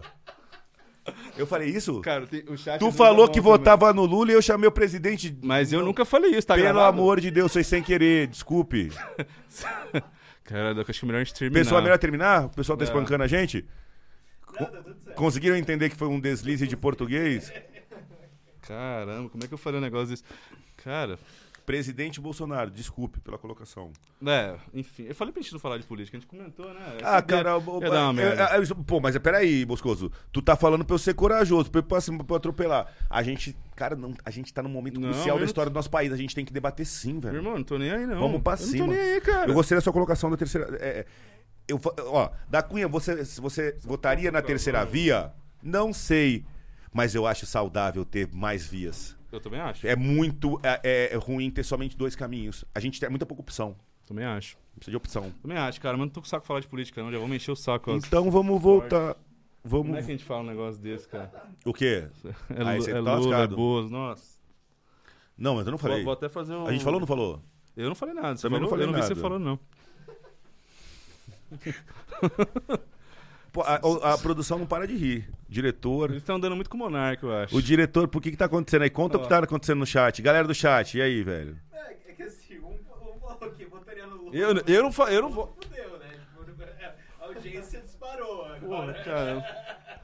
Você, você falou. A pô, internet eu é não- isso? Eu não sei. sei. Não, eu, eu acho que eu fui falar Bolsonaro e Eu engasguei eu e parei no eu meio. Você falou bolso. Bolso. Falei É. bolso. Bolso, bozo, bolso. Isso. Jamais falaria bolso. Nunca. Bom, continuando. Vai eu chover amanhã, né? Você tá com pressa? Eu que pressa? É. Não, eu quero fazer um xixizinho só. Então vou. Galera, Manda as perguntas não, aí. Não, eu, eu, eu seguro, eu seguro, seguro. Vai lá, vai tranquilo, tá na hora do Vai. jabá.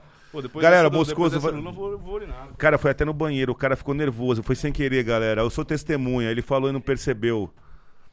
Não é a opinião dele. É a opinião dele. Eu também não estou criticando, não é a opinião dele. Bom, vamos fazer o jabá. E o, e o, e o chat continua fervendo. Galera, o chat tá bombando. Nosso podcast tem o apoio de Eurocapital, que oferece investimento planejado para policiais, aquela segurança para ser utilizada após a aposentadoria. Antecipação de recebíveis, investimentos em debentures. Ligue para 3003 6024 ou acesse www.eurocapitalsecuritizadora.com.br. Eurocapital, mais do que um investimento, um conceito de vida. Mais uma vez aí, a galera da Eurocapital, quem estiver passando um aperto, um perrengue aí, ou quiser tentar fazer investimento, o pessoal é muito flexível. Nosso patrocínio também da Gold iPhones, do Bruno. A Gold iPhones é uma empresa que atende você a qualquer momento, dia, da noite, a galera que, os influencers principalmente, policiais, galera que vive do celular, eu recomendo bastante. Nosso patrocínio também da DC One, a DC One, a marca de roupas também sempre no nosso apoio, apoiando não só o podcast, como também a One apoia o Instituto da Cunha, que é o nosso instituto para formação de jovens, crianças pobres extremas em artes marciais. A gente agora está com, com o Instituto. Então, galera, então aí tá feito. E é, estamos aqui com espaço ainda para outros patrocinadores precisando de apoio e divulgar o seu produto aqui no, no Patrocínio da podcast. Pa- É, ajuda aí o jabá que tá difícil, galera. Esse pessoal da internet ia ficar tudo rico, mas eu não sei onde que é, não. Pô, também Eu não. não achei esse caminho ainda, não. Quero procurar. Vocês estão sabendo desse serial killer, o Lázaro? Eu, ia, eu queria Ciente. falar sobre isso. Tô sabendo. Passa, Moscoso pau. Cara, eu tava vendo hoje algumas reportagens sobre isso. É, aí eu quero entrar num- numa parada é, sobre pena de morte, prisão perpétua. Que o que esse cara tá fazendo, cara. Eu. Às vezes eu penso de um jeito, às vezes de outro, cara. E você fala, todo mundo merece uma segunda chance. Aí você fala, pô, mas o cara que ele matou não teve segunda chance. O que ele tá fazendo, se, se não pararem ele também, ele pode continuar. E outra pauta que eu queria entrar é o seguinte, né? É, vou até soltar uma farpa aqui. Pô, chamar Pedrinho Matador pra fazer podcast, meu irmão. Tipo assim, é o ó, né? É o ó. Então, a outra coisa que eu queria comentar nesse podcast aqui, é, com esse espaço que eu tô tendo, endeusar um cara, um serial killer, É da voz, né? é, dar voz pro cara, eu jamais entrevistaria um cara desse. É, as pessoas podem mudar? Podem, mas eu não vou dar voz pra um cara desse. Porque muita gente doida pode olhar um cara desse falando ali, ah, porque eu matei meu pai, mastiguei o coração dele, pode dar gatilho pra um monte de coisa. Então, assim, tenham responsabilidade, amiguinhos, colegas do YouTube também, tá? É, nem tudo é por hype. Vocês são comunicadores, vocês têm uma profissão. E, acima de tudo, uma responsabilidade. Não tem que dar palco pra Pedrinho Matador, Suzane von Richthofen, esse tipo de gente. Ontem eu ainda estava conversando com a minha namorada sobre a Suzane von Richthofen. Ela virou para mim e perguntou, ela falou, é, o que leva uma mulher a fazer aquilo? É uma mente psicopata? Pô, ah, total, né? Total, né? Total, cara. Total. Matar os pais E daquele... sim, cara, posso estar errado? Posso. Posso estar falando groselha? Posso. Uma pessoa que mata os pais, não sei se ela toma jeito, cara. Me desculpa, assim. Né? Dá pra confiar? Eu acho que não, né? Namora com ela? Se Não. ela já é solteira tal? Não, cara, acho que não passa nem na mesma calçada, porque a energia deve ser pesada ali dentro, Pesado, karma é grande, né? Pesado. E sobre em relação ao serial killer, fala aí o que, que se desenvolve. E o que, que você acha que tem que ser Pô, feito? cara, não? eu- a gente mora num país onde o Pedrinho Matador vai pra podcast, nego fala que o Pedrinho é da hora, tem fã que quer fazer uma tatu igual. Onde o goleiro Bruno tira foto na rua, né? Onde Suzane von Richthofen recebe um monte de carta de gente apaixonado na cadeia. Então, assim, vou esperar mais o quê, né? Os caras são doidos, tem mais milhões de doidos aí na, na rua que, que gostam. Então, assim, dar palco é a pior coisa que tem, né? Mas qual seria. O que, que você acha que. é, é, o que. qual seria o futuro do serial killer? Você acha que cabe pena de morte pra serial killer nessa, nessa linha? Da Cunha, nunca. Eu acho que eu não tenho uma opinião formada, mas esse caso do Lázaro, por exemplo. Pra mim, trombou na rua, tem que abater. É, é, ele- ele é uma um, Avistou, ele é um risco em Um movimento. risco, abate. Tá? Podem me criticar por isso. Não. A sociedade tá correndo risco esse cara solto. A gente tem uma Avistou, pessoa abate. insana armada, total, uma pessoa insana que não tem condições de predeterminar os seus atos. Bala. Avistou é bala. Ponto. Porque é muito fácil falar quando não é sua mãe que pode morrer, né? Pega um cara desse, se pegar tua mãe, tu vai querer morte, né? É, eu mim é falo. bala, porque podia ser a sua mãe, cara, tem que ter compaixão, podia ser a minha. Avistou esse cara é bala. O cara é doente, é louco. Bala, Perfeito. ponto. Bala. Você acha que a pena de morte resolve, de um modo geral? Então, essa é a opinião que eu não tenho muito formada, cara, mas pelo menos perpétua, né?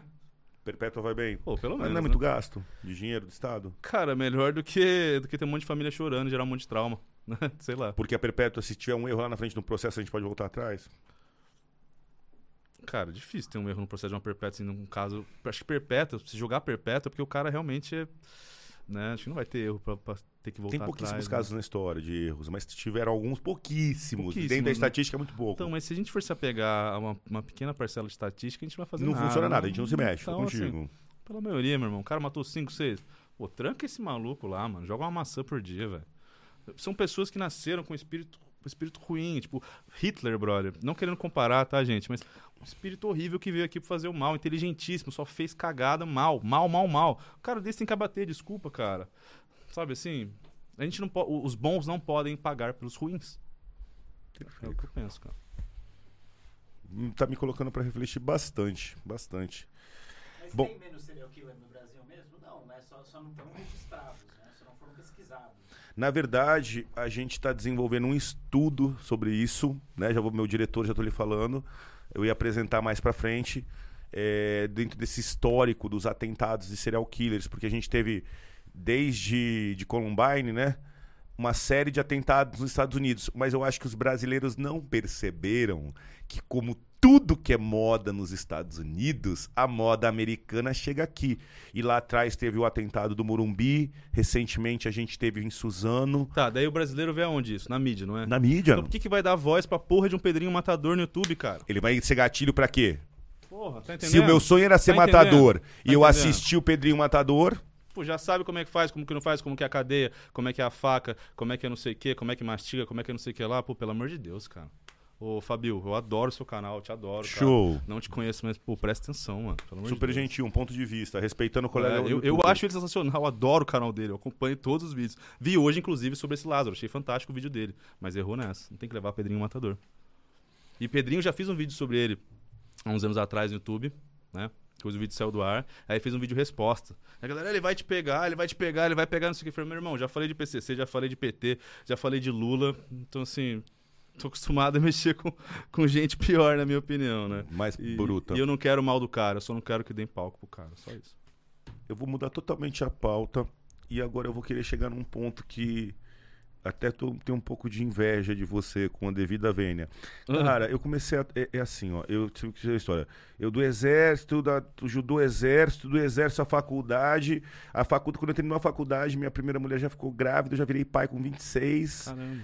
Depois eu o segundo filho com 30, aí separei, casei, aí que separei, fiquei separado dias, comecei a namorar, casei de novo, fui casado mais 10 anos, crio meus filhos, hoje em dia meus filhos moram, eu tenho três, de dois casamentos, uma semana eles ficam os três comigo a semana toda, e a outra semana eles cada um na casa da sua mãe, então eu sou um Não sei como é que você tem tempo. as pai coisas. solteiro, eu sou um pai, eu tenho namorada, Sim. mas não sou casado, tenho minha namorada, tudo, e só que dentro disso, desse, desse, desse Uhum. flash dos 20 aos 43 é um flash, velho.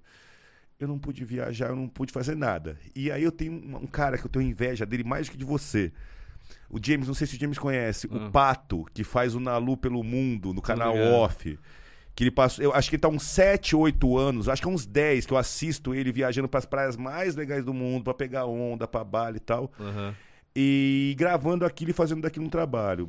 E sempre passou pela minha cabeça parar um- a minha vida uns meses, três, às vezes, pensa em três meses, seis meses. Sabe aquela mochilada que quando você é boy o teu pai Sei. pode te pagar? Aquela mochilada pela Europa, Estados Sei. Unidos. Conhecer um pouco do mundo. E principalmente conhecer realidades policiais. Aham. E eu não fui. Pergunta, Vem. no momento que você falou, caceta, venci profissionalmente, sou jovem, é, tô bem financeiramente, tenho uma carreira, tá estruturado, preciso cuidar de mim, vou viajar, vou viver um pouco. Como é que foi essa mudança dentro de você? Por que, que isso aconteceu? E continua, melhores histórias das viagens, valeu a pena? Valeu a pena dar essa atenção para si como? Valeu, valeu. Alguns excessos, mas valeu por quê? Porque eu, pelo meu lado artístico, cara, eu preciso conversar e ver gente. Então, assim, eu preciso, é minha necessidade. Então, por mais que eu fique dias e dias dentro de casa, eu passo às vezes 15 dias sem sair de casa, tá? Sem descer do prédio. Só com o iFood batendo na porta de casa. Eu preciso, às vezes eu pego e fico trancado num quarto escrevendo, às vezes eu preciso sair e rodar. Eu sou esse cara, de lua, sacou? Eu sou bipolar, né? Tenho bipolaridade diagnosticado e tal. Então, às vezes eu tô mais quieto, às vezes eu tô mais eufórico. E, e é até curioso, vou falar um fato aqui. Eu tava. Eu tava. Quando eu tava sendo depressão, tomando remédio, eu tinha perdido, cara, o timing de fazer roteiro, o timing de gravar, porque o remédio tava me deixando muito apático, sabe? Então, voltando a esse papo, eu preciso dessa. de sair, de conversar, de viver para refletir, para criar vídeos, para observar as pessoas. Eu observo muito as Inspiração. pessoas. Inspiração total. E observar as pessoas.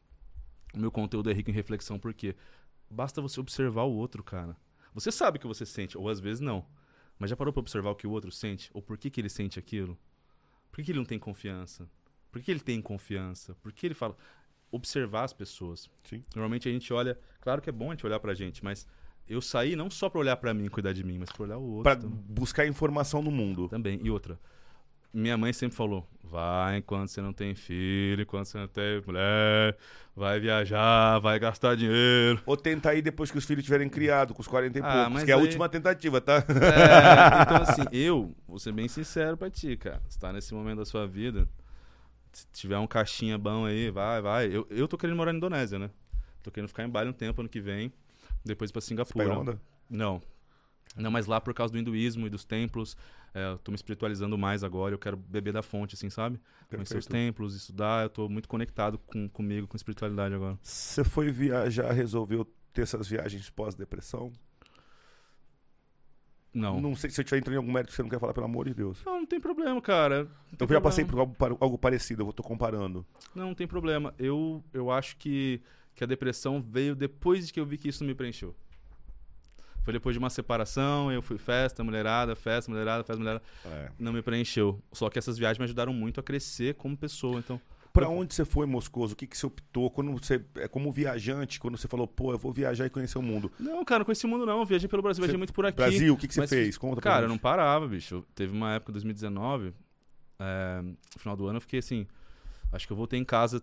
Tipo, Voltei em casa pra trocar de mala, já fui pro aeroporto de novo, e fiquei mais um mês fora. Fiquei mês em Noronha, daí voltei, fui pra Santa Catarina, fiquei entre lá, depois fui pra não sei onde. né? Fiquei rodando o Brasil, sempre buscando algo que, que, não é, que, que eu não ia achar daquele jeito, né? entendi. em festas e mulher, muita mulher, muita festa, coisas que eu não faria desse jeito hoje, mas eu cresci muito com isso, observei muito, me conheci muito, cara. Então, na hora que eu me vi depois daquilo, aí que veio mais a depressão de querer se encarar sem isso, sem fuga, sacou? Não tem fuga mais. É olhar no espelho, acordar, só e aí? Qual que é, cara? Agora é você e você, é isso e vamos. Então foi um processo doloroso, necessário, mas eu acho que eu cresci muito nesses Um últimos anos. amadurecimento. Muito nesses últimos anos, em outros aspectos, né? Eu já era um cara maduro em relação a negócios, em relação a, a- a produzir coisas e crescer empresarialmente, mas. Nossa, falei tudo enrolado agora. Isso que eu sou professor de oratório. Mas a questão emocional de lidar comigo mesmo e, e me entender, eu acho, foi, na- foi, foi sofrendo um pouquinho, cara. Acho que. Valeu a pena? Valeu. Faria diferente? Não sei, eu acho que se eu não tivesse feito, eu não teria aprendido também, então, né? Mas o conselho que eu te dou é o seguinte, cara. Não se arrependa de não ter feito. É, Então, eu, eu sou o cara assim, entendeu? eu Se comecei você a virar agora e falar, mano, vamos comprar agora uma passagem pra Bali pra ir daqui dois dias, eu vou falar, bora, agora. vamos. Eu trabalho de qualquer lugar. Vambora, entendeu? Essa liberdade que eu criei. Da internet, Essa né? Muito legal liberdade é o que é o que eu tento passar para as pessoas, cara. Aprendam a ganhar dinheiro com a internet. Qualquer profissão pode ganhar dinheiro com a internet. Isso dá uma liberdade. E não tem nada a ver com dinheiro, muitas vezes. Tem a ver com liberdade de tempo. De tempo Que viver. O tempo é o que mais vale dinheiro, né? Quando você pega uma carteira assinada, você está vendendo suas 8 horas por dia pro seu patrão. Enquanto Perfeito. ele pode ficar em casa, você trabalha por ele. Exato. Você vende suas horas, né? Você vende o seu tempo. Tempo de A hora vida. que você entende que o seu tempo é o bem mais precioso. Tempo não- de vida. É isso. Cara, assim, a gente, dentro desse bate-papo que a gente tá, você se abriu bastante ou não. E eu queria me abrir agora um pouco pro meu público de um lado que eu nunca comentei. Eu acho que talvez seja a primeira vez. Uhum. Ó. Irado. É, Eu também já errei bastante. O delegado da Cunha não é perfeito, ele é bem ser humano. E eu tive o meu período de perdição na noite, de perdição na balada. Entre os meus casamentos, eu baguncei bastante. Talvez algumas vezes tenha perdido a mão no álcool, sim, nenhuma outra droga. Mas o álcool é uma droga pesadíssima. Droga. Entendeu? Então, com bebidas destiladas. E aí, Moscoso, é, você estava falando da noite. Você falou assim: sabe como é que é na noite, né? Na noite as coisas são pesadas. E nesses períodos de dificuldade que eu tive, você. Com dinheiro você tem facilidades. Mas você, sendo policial, tendo um cargo importante nesse país, você também tem facilidades, mesmo sem ter dinheiro. Verdade. E, e me o que você passou, tô te confessando isso aqui, eu nunca falei disso porque o pessoal gosta de uma imagem perfeita. Mas o que você passou de uma decepção num relacionamento, buscar felicidade na futilidade e amadurecer com isso é um processo que muitas pessoas passam. Eu passei pelo mesmo Mas processo. alguns não entendem. né? Não entendem. Aliás, eles alguns morrem no processo. Muitos morrem Verdade. e morrem num acidente de carro bêbado, morrem de overdose, morrem caindo de uma janela, Ou, morrem fazendo a besteira, ou um crime passional, né? morrem no crime passional. Então, assim, eu acho que você é, é- é muito importante para quem influencia é, já ter se perdido um pouco. Mas por que, que você foi buscar isso entre relacionamentos? Porque eu, eu fui a... Queria fuga também? Claro, é o que eu tô te falando. Eu tô fazendo É. meia culpa, eu ser humano. Eu tô te É. entendendo perfeitamente. É. E tô vendo que você não quer falar desse período. Não, falo. Fala, mas fala de leve. Você fala como ele de aprendizado e não de 100% de felicidade maravilhosa. Não, foi muito. Um período difícil de aprendizado. Não, não, foi, foi bom. Sim, só- Divertido. Só, que, só que na hora que você. Cara, quantas festas? Eu, eu fazia muita festa em casa, né? Sempre fiz muita festa em casa. Festas boas. O pessoal ir embora de manhã e eu chorar. Eu sei o que você tá falando. Chorar. Eu sei o que você tá falando. Falar, cara, não. E aí, ser tão tomado É por. ter milhares de pessoas ao teu redor e você se sente sozinho. Sozinho total, cara. De chorar de manhã assim, de soluçar. E no dia seguinte a casa tá cheia de novo. E no dia seguinte se arrepender de novo, chorar de novo. Milhares de vezes, cara. Mas sabia que é muito bom você. A, a sua sabedoria vem de você ter passado por isso jovem? É. Porque se esse deslumbramento vem num pai de família de 40 anos, num cara com filhos, que nem tua mãe Mas falou. acontece, hein, cara. Muito! Ó, sabe por que acontece? O que que eu falo que você tem que curtir a vida enquanto você é jovem e tem dinheiro? Porque se você separa com 45, 50, quantos, desculpa o termo, tá? Tiozões na balada achando que tem 20 anos e fazendo cagada. Exato, É feio pra caramba, bicho. Eu não exato. quero ser tiozão, não. Tipo assim, eu tô Exato. numa fase. A, a vida cara, tem um times, né? tem time. Eu tô no timing já, cara, que eu tô no timing já de deixar a mulher ter filho, sabe? Assim, já, já, já tô. Pô, curti pra caramba da Cunha, assim, curti muito, cara. E você vai continuar curtindo. De outro jeito. De outra forma. Mas é que eu tô gostando mais. Eu tô velho, cara. E, é, Eu gosto de ficar em casa vendo, vendo, vendo documentário no YouTube, cara. Tá ligado? Sobre Mas a uma Área vez por- 51. Mas você pode pegar a sua namorada, a sua esposa e ir pra balada até de manhã uma vez por mês. Com uma companhia, com uma Até- companhia que não vai dar Até problema. duas vezes, porque com mulher, ela, é, vocês, se, vocês, é, vocês se cuidam, né? Se isso. Às vezes o amigo, ele fala que gosta de você, que te ama, ele vai oferecer mais um negocinho, vai oferecer outro negocinho. É, difícil. Uma mulher que te ama de verdade, ela te põe na. Não vai aceitar. Não vai aceitar. Vai falou, falou, ó, ô, vem cá. Dá uma seguradinha, fi. Dá uma seguradinha, vem cá, né? Então, assim, dá pra cur... Quando você tá casado, você curte de uma outra maneira. Não é minha hora ainda, tá? Quero, quero ficar solteiro, mas pelo menos mais uns aninhos aí. Mas já tô entrando, quando tiver uns 35, assim, eu pretendo. Aí sim. Montar, começar a, É porque uma agora, eu fase, né? agora eu quero dar um rolê internacional, assim, é meu sonho, realizar um sonho de morar em outros lugares, conhecer outras culturas, entendeu? Isso é fundamental. Tipo assim, cara, a minha profissão me permite isso. Se eu não fizer, eu vou me arrepender, sabe? Eu vou me arrepender. Todo mundo fala, cara, você não precisava estar aqui. Tipo, Cara, eu, eu, eu quero viajar. Eu vou te falar que eu, eu, eu vou viajar com essas licenças que eu tenho. Eu queria eu analisar realidades policiais, também fazer turismo. legal, legal. Mas eu queria passar um período em Nova York, vendo o fenômeno da polícia de Nova York, que eles ficaram, deixaram a cidade segura em 20 anos. Eu queria 20 conhecer. anos, né, também não é da noite pro dia, né? Nego acha que a polícia no Brasil vai fazer assim, vai estar tudo perfeito. Mas dá pra fazer muita coisa. Dá, entendeu? dá, mas é um processo lento, né? Assim, tem outros países que eu acho que a gente tem que analisar. México, porque tem uma realidade violenta, um narcotráfico pesado.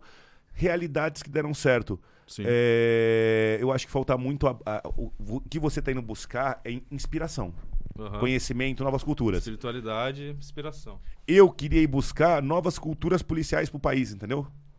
Ideias pra gente refletir em termos de polícia, que a gente não vai buscar fora, a gente acha que a gente sabe tudo. Ô, me ajuda aqui, produção. Eu tô derrubando esse Ó, tá pedestal derrubando toda aqui hora. o que já era.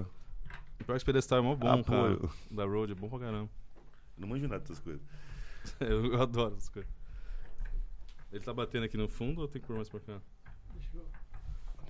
Tentar pôr ele mais pra cá, senão ele. Então, mas vamos lá. Eu tenho muita vontade de viajar porque eu acho que a gente. Esse grande lance de. Vai ficar na mão? Vai. Já era. Bora. Não buscar cultura. Não É. buscar coisa nova. Você achar que a sua verdade é a única. Cara, quanto mais eu estudo, mais ignorante eu sou. Sócrates, né? É impressionante. Outra Você curte também filosofia, estoicismo, tudo? Tudo. Legal, Tudo. Eu cara. sou um cara muito eclético. Música, eu vou do, do- de Mozart a, a, na raba tomar tapão. Senta. Ah, mas na hora que você tá fazendo um amor também, dá- Entendeu? dá, pra, dá pra ouvir, Isso, né? dá pra colocar na hora Dá, de namorar na raba toma Dá, dá tapão, sem ser uma coisa é, é, é, pesada, grosseira, né? Eu acho que é o momento de. Obrigado, mano. Questões de, de, de momento de vida do ser humano, né? Dá sem pra ouvir. hipocrisia. Enfim. Então, mas respondendo sua pergunta, viaja, meu irmão. Não se arrependa depois de não ter ido. Não, eu vou viajar e vou trazer informação de polícia pra Vai lá galera. pra Indonésia, vai, vai pra. Não, lá não tem polícia. Lá só tem aquele, Lá. aquela pena de morte lá. Eu preciso ver como é que funciona a polícia da irmão, Alemanha, lá- como é que funciona a Então, polícia lá- da França, lá não tem conversa, né? Itália. Com Não, lá não tem conversa. Caixão. Mas eu não consigo pegar aquela cultura e colocar aqui. Não, não dá. Não dá. Não tá. Cara, mas eu, eu, Eu tenho que buscar culturas análogas. eu vi um episódio, cara, que você, que você falou dos bonés. Tem boné de todas as polícias, né? Aham, várias. O mundo inteiro adora. vi, Muito legal. falando no episódio. Porque as agências policiais fazem marketing e se valorizam. É. O pet e o boné é o símbolo do seu guarda. E vende, vende, né? Porra, caraca. Eu posso comprar um boné, né, do FBI, Você pode ir em Nova York comprar a camisa da polícia de Nova York e voltar com a camisa escrito New York Police Department. Aqui no Brasil tem BOP, por exemplo? Não, não tem, porque as pessoas no Brasil vão pegar essas camisas e fingir que são polícia pra ir fazer crer. merda e extorquir. Pode crer, pode crer. Eles não vão pegar essa Cara. camisa pra passear no shopping e prestigiar a instituição. É, tipo assim, ó. Se você orgulho. fizer uma camisa das polícias daqui pro cara usar, o cara fala, virei polícia, me dá cinquentinha aí que eu vou tô roubando. Tipo isso, verdade, cara. Brasileiro é complicado. Entendeu? Mas- Então lá não, lá é um brinde. E poderia dar dinheiro pra corporação também, né? Muito! A receita- A, a- a- polícia de Nova York, eu vou ficar. Ó, eu pretendo, se eu conseguir, eu tô na luta aí.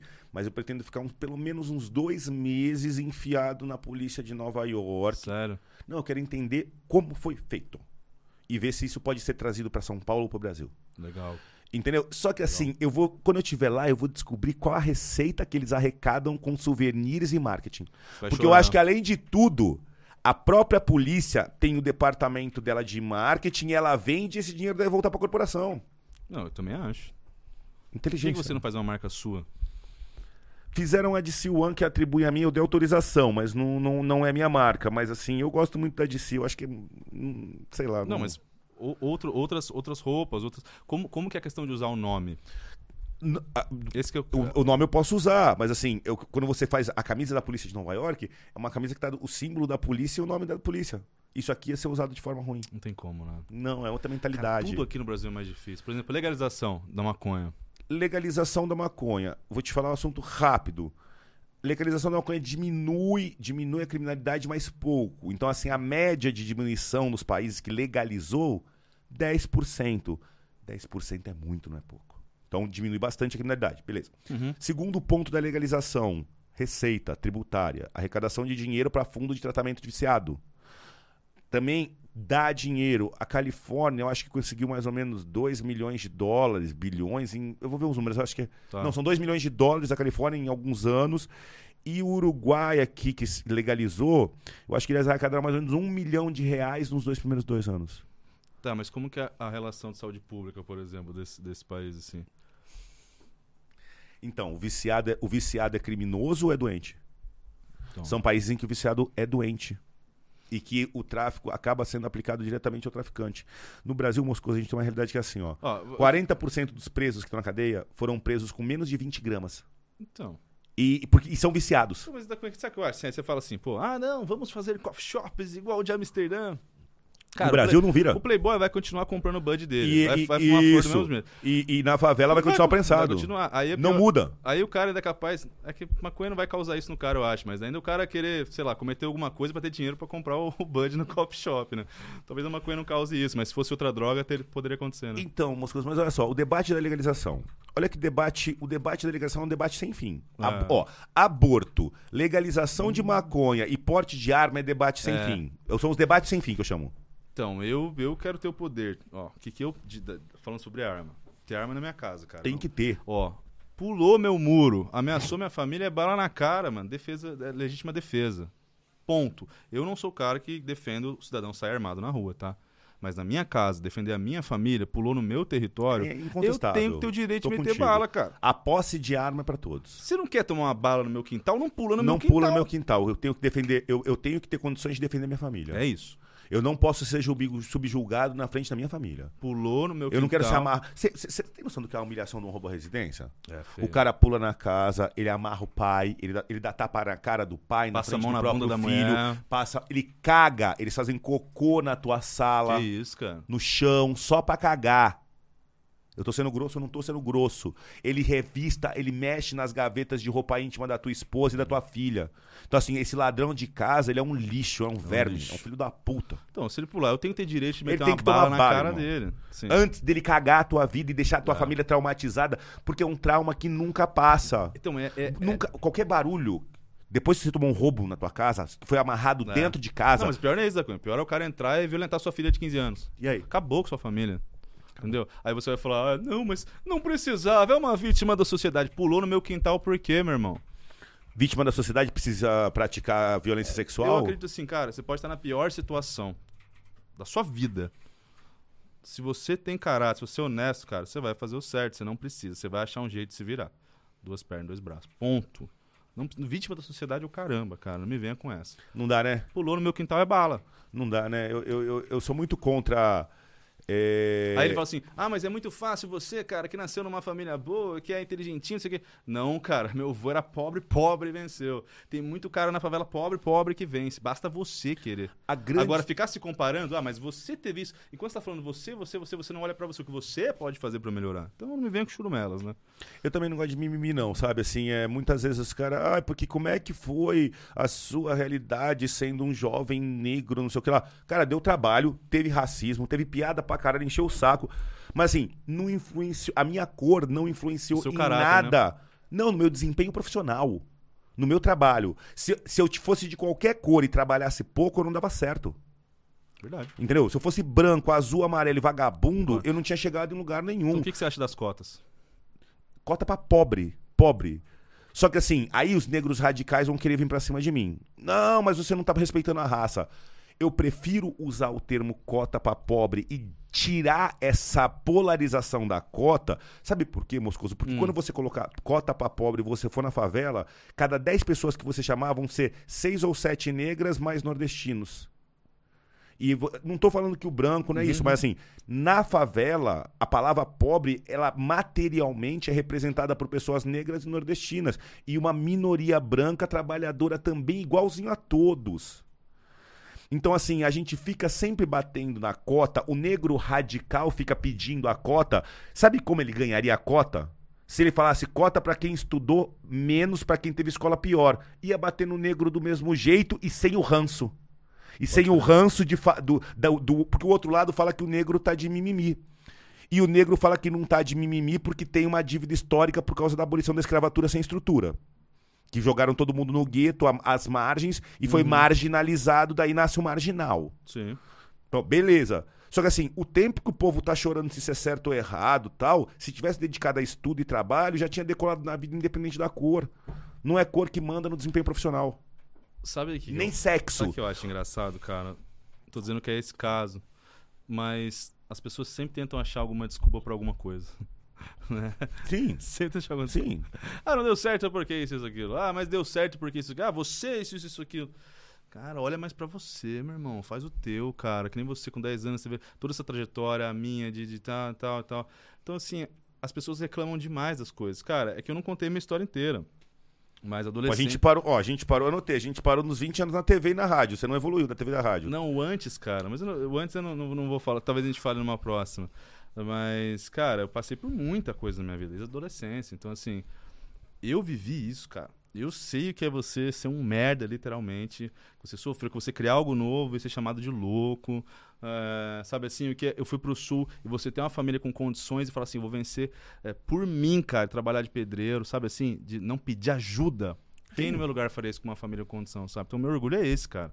Eu quis fazer por mim, eu quis ver como é que era fazer, igual meu avô fez, sacou? Que é a maior inspiração que eu tenho. Construir, né? É, e acho que foi- Fazer foi, acontecer. aí que eu aprendi a fazer realmente viver o que ele viveu. É muito legal um cara jovem que nem você ter vencido já na, sabe, ter vencido na vida com todo o respeito, não somente financeiramente, mas já ter uma maturidade intelectual de quem já errou. Eu volto Pô, à tecla de quem já errou. É, total. Eu gosto de gente que já errou. Eu gosto, assim, não- é- é, se você pegar um cara, pô, você já bebeu e bateu um carro? Porra, eu já fiz esse erro. Pô, você já brigou, você já levantou a voz pra sua mulher, gritou e falou palavrão? Já. Então, quando você erra como ser humano e enxerga, você cresce. Então, mas eu- o que eu acho interessante foi que você falou. é, às vezes as pessoas querem um cara perfeito, né? E a gente não costuma falar da gente. E eu tô falando, cara, essas coisas porque é isso que eu quero passar. Ninguém é perfeito. Eu já errei pra caramba e é por isso que você gosta de mim.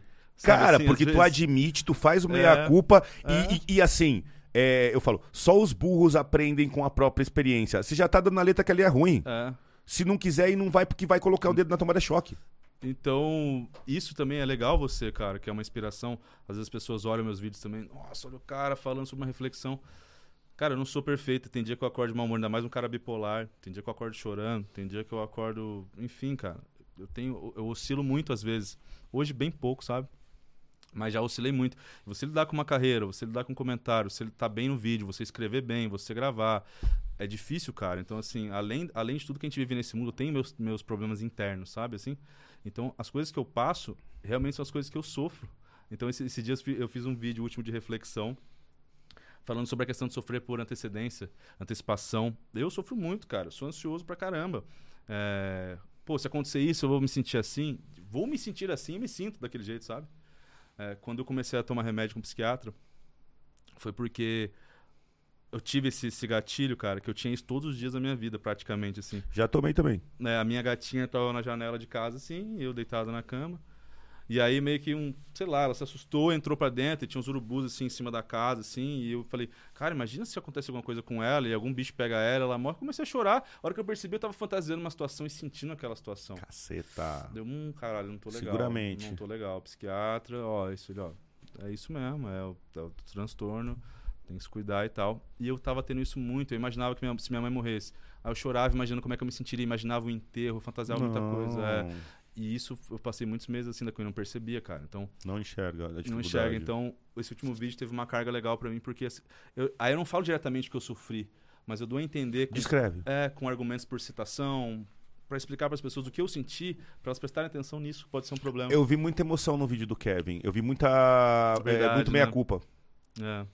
Tipo, erros que eu já passei perto. É, o Sardinha, sabe o Sardinha? O Sardinha mandou um áudio no, no Instagram falando, velho, parabéns, é, o pessoal gosta disso, é de verdade. Esse vídeo foi de verdade. verdade, cara. E, e foi mesmo, assim, sabe? Ó, eu tinha, eu tinha uma imagem, Moscoso, muito vinculada à operação. Ah, o da Cunha operação, o da Cunha vai na favela, ele não tem medo do PCC, tal, tal, tal. Só que assim, o meu maior perfil não é operacional, eu sou muito mais intelectual do que operacional, mas as pessoas não, não conseguem enxergar isso num vídeo operacional. Porque elas conhecem isso aqui da Cunha. Isso, tudo muito Isso raso. aqui do Moscoso. Isso aqui do. Aí eu fui no Podpah e abri a meu lado intelectual. Eu tive um feedback muito grande Aquele com a molecada. Ali se amassou, cara. Foi, foi genial. Aquilo. Estourou. Isso, aquilo, aquilo me trouxe. Você um- falou de igual pra igual pros caras, mano. Maloqueiro, entendeu? Mas Mas só é- falou, que isso, o delegado pica falando de igual pra igual com os caras. Mas não é? Achei sensacional. Cara, como é que eu consigo tirar informação? Se eu sou um bom delegado, se você acha que eu sou um bom delegado, é assim, ó. Eu só vou tirar informação de você a hora que a gente estiver conversando de igual para igual. Se você sentir que eu tô a mais que você, É. você não vai soltar a Não informação vai. que eu quero. Não vai. Então eu preciso achar o teu nível. Tu é professor de oratória. Sim. Então ali é, é, assim, é, é- é eu deixar os meninos, que eles são muito competentes, à vontade, pra eles não sentirem. Não, No se- começo não eles se estavam travados. O- intimidados com a O presença Igão policial. tava travado Tá ali. achando, entendeu? Tava duro ali. Depois foi soltando, foi soltando. Mas você, cara, eu agora elogiando seu oratório, eu como professor disso, você vem numa linha. Tem vídeo que eu vejo que você vai na entonação certa pra passar a mensagem. Os vídeos mais técnicos ou mais, né, os mais velo- difíceis ali, você sabe Diminui a velocidade levar. de fala. Quando você quer ser incisivo, é o ritmo, né? O ritmo. Ou seja, cara, é muito bom, você é muito bom. Tive aula. Tive aula no Exército de oratória, matéria e tive comando, chefia e liderança. Como ser chefe, como ser líder e como falar com os seus subordinados. Isso é importantíssimo. Formação militar, Total. velho. Eu amo o Exército Brasileiro. E ninguém chega a um cargo de liderança sem uma boa comunicação. Não, Enfim. não. Porque ainda que você não seja líder, você, esse, você vai ser chefe e vai ter que passar. Não adianta ter o conhecimento e não saber passar, né? Enfim. Pera aí que eu não acabei não, você não vai embora. não acabei e não tô com pressa. Não, não. Não, pera aí, pera aí que tem porra, muita coisa interessante. Eu tenho mais dúvidas sim. Moscoso, dentro da atual realidade do YouTube, É. do YouTube, eu queria assim, pra gente já fechando já. Eu acho que você, você é um muito estudioso de, de internet há muito tempo. Uhum. E você surfou a onda do crescimento do YouTube na hora certa. Eu queria saber sua opinião sobre o futuro do YouTube e o futuro da TV aberta. Cara, é Bem, bem sincero, Bem- do, jeito, do jeito que você é. bem, bem, bem clássico. É. Cara, Eu puxo, né? você dá um Google aí, você que tá assistindo no chat aí, sobre as dívidas da Globo, estão tentando comprar, né? Já uma grande parte da Globo, acho que é a Televisa, eu acho, do México, né? É, uns estúdios da Globo lá, a Globo tá quebrada, né? Apesar de falar que não, a Globo tá quebrada. A internet ganhou muito por quê? O que, que man- mantinha a televisão? Ou, ou a comunicação? É a propaganda, né? Uhum. É um veículo de comunicação, você produz conteúdo para as pessoas pararem ali e você veicular alguma marca. Sim. Na, na internet, cara, as marcas estão começando a entender agora que é muito mais fácil você divulgar no da Cunha aqui. Direto, né? Sem uma agência, sem um. Ó, não, não, não, não é só isso. Clica no link aqui embaixo, vai pro site da compra. Ele sabe quantas pessoas clicaram, ele pega os dados geográficos, todos os dados, ele sabe quem realmente está clicando ali, quem vai comprar, quem vai fazer não sei o quê. Na TV, você tem o Ibope que é falho. Então você não sabe se aquele um milhão na novela das nove vale a pena. Agora, põe um milhão em 10 podcasts no YouTube, como aconteceu com, com o podcast do- dos meninos. Pode falar aqui? Marca vontade, e tal? claro. como o Habibs no Podpah. O Habibs mandou muito bem de chegar no Podpah. Quase 100 mil assinantes com a propaganda no Podpah. Mas Quando- você sabia que o dia que eles fecharam com o Habib foi na minha entrevista e o Habibs não fechou comigo e eu como esfirra também?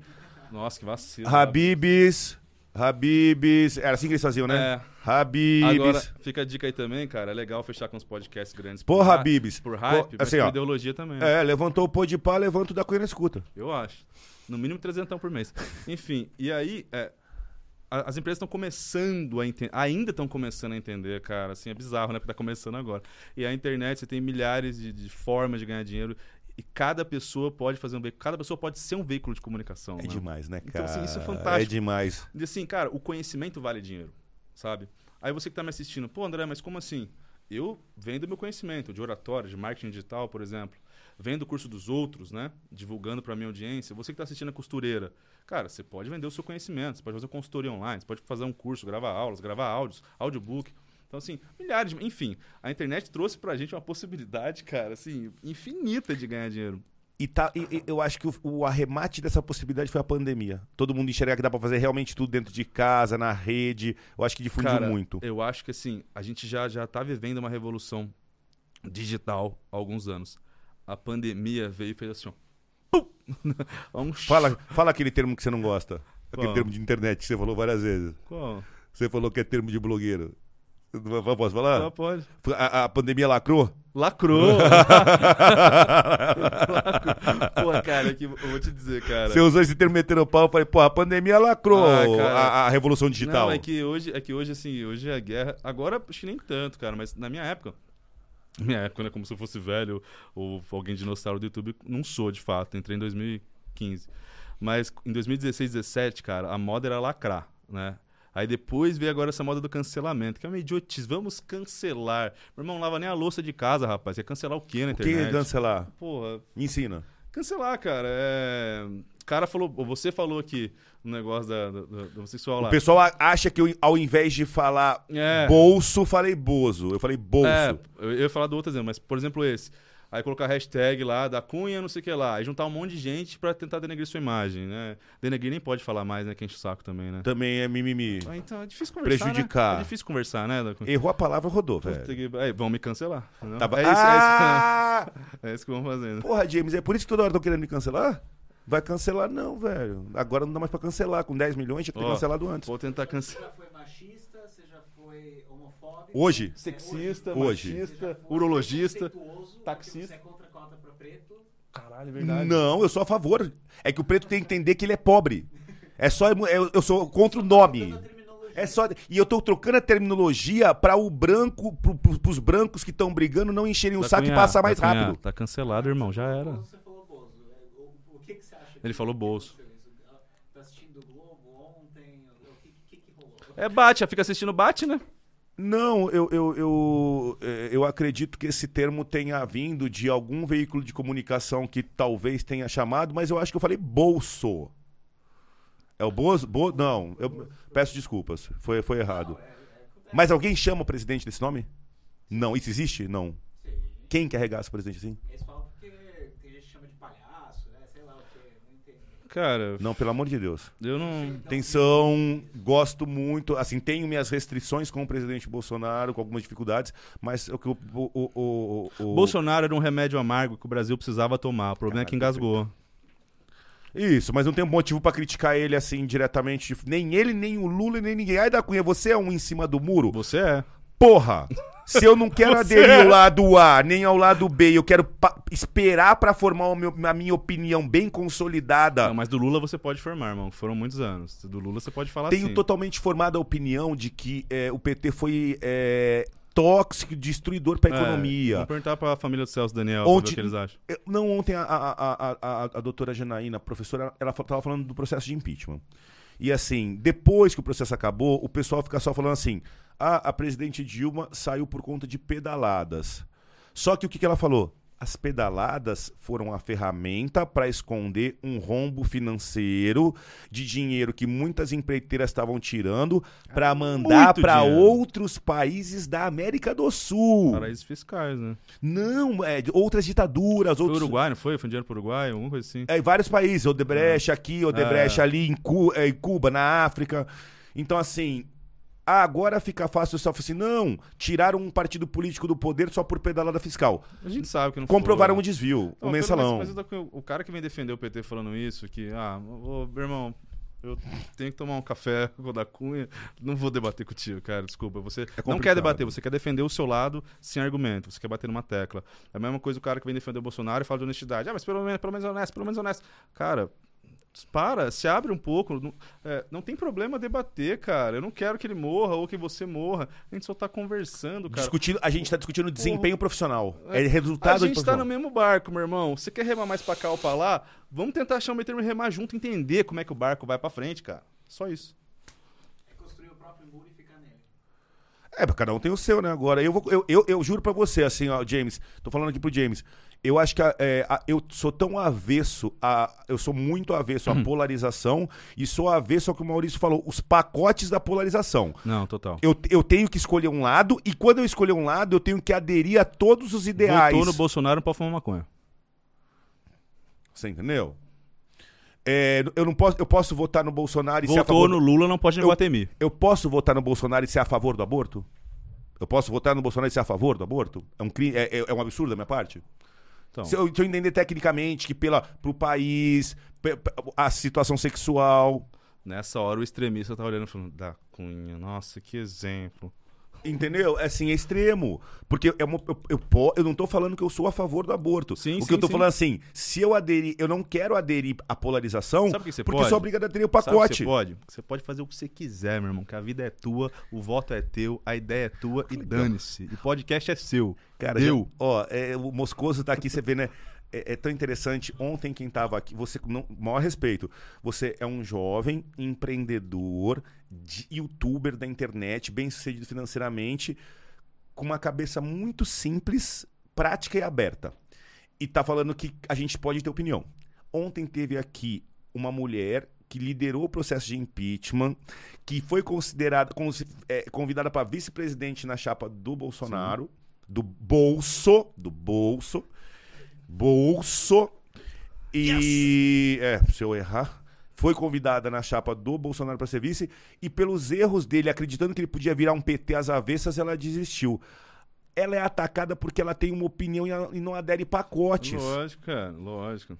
É tra- traidora, né? Porque ela pensa. É traidora, chamando? né? Traidora? Traidora. Em cima do muro, eu acho que o pessoal fala. Em cima do muro. Em cima do. Quem, quem, quem não é 17 ou Não. 13 é em cima do muro. Mas acontece comigo, né? Mas, pô, mas você fala mal do PT, no outro vídeo você fala mal do Bolsonaro. Mas desde quando tem que ser fã de um dos dois? Desde quando? James, podcast é 17 ou 13? Putz, Tá com, com o microfone já? de- não, não, não tá funcionando. É, depende do podcast, chefe. Esse aqui é 17. Esse é 17. Esse é 17. Você tá, você tá com bala de fuzil na camiseta, é 17. É 17. Pensa no podcast 13, então. Tem podcast 13? O. Fabio. O Fabio é 13 o podcast? É 13. É 13? 13. Entendi, entendi, entendi. Flow. Eu acho que é 13. 13. Tem maconha, né? É 13. Maconheiro, 13. Aliás, como é, como, é, como é que funciona essa relação aí? Sabendo que tem um monte de maconha lá em cima, você trabalha mesmo pra ele. Não tem nada aqui em cima. Quando eu entro aqui, os caras saem tudo correndo, velho. Já falei. O dia que eu tô trabalhando. Eu não sei nem o que acontece quando eu não tô aqui. Mas eu já entro e já boto Mas os pra caras correr. respeitam tudo, né? Não, Não, não vai respeitar. A casa cai, né? tem como, né, mano? Não, eu vim aqui pra botar ordem. Acabou essa zona. Mas também você fala assim, eu não tô aqui a vida dos caras, os caras fazem o que Cara, quiserem. se eu não tô contigo, é a É. tua vida. Sinto muito. Se você quiser. Eu, eu, eu sou uma pessoa despida de preconceitos. Eu não consigo. É o que eu te falei. Agora não Pe- adianta mais, cara. Te pegaram naquela frase lá, né? de- O quê? do- do- Qual? Que eu sou Te preconceituoso? pegaram já naquela do Do achar normal na TV. Já era. Aquela frase no começo. Vai ter, o que vai ter de corte? Nada. Amanhã pode ver que vai ter canal no YouTube. Da Cunha. Da cunha homofóbico. Olha só. É? Uh, esquece. Não, eu não boto fé, não. Eu acho que o pessoal tem. Não, mas é legal. Pode Relativo. fazer. Tendo um argumento pra falar, faça vídeo. Cara, mas agora, Moscoso, Faça eu vou te falar cara. que, eu- umas coisas. Eu vou te falar que eu gostei tanto dessa história de porradaria na internet. De responder?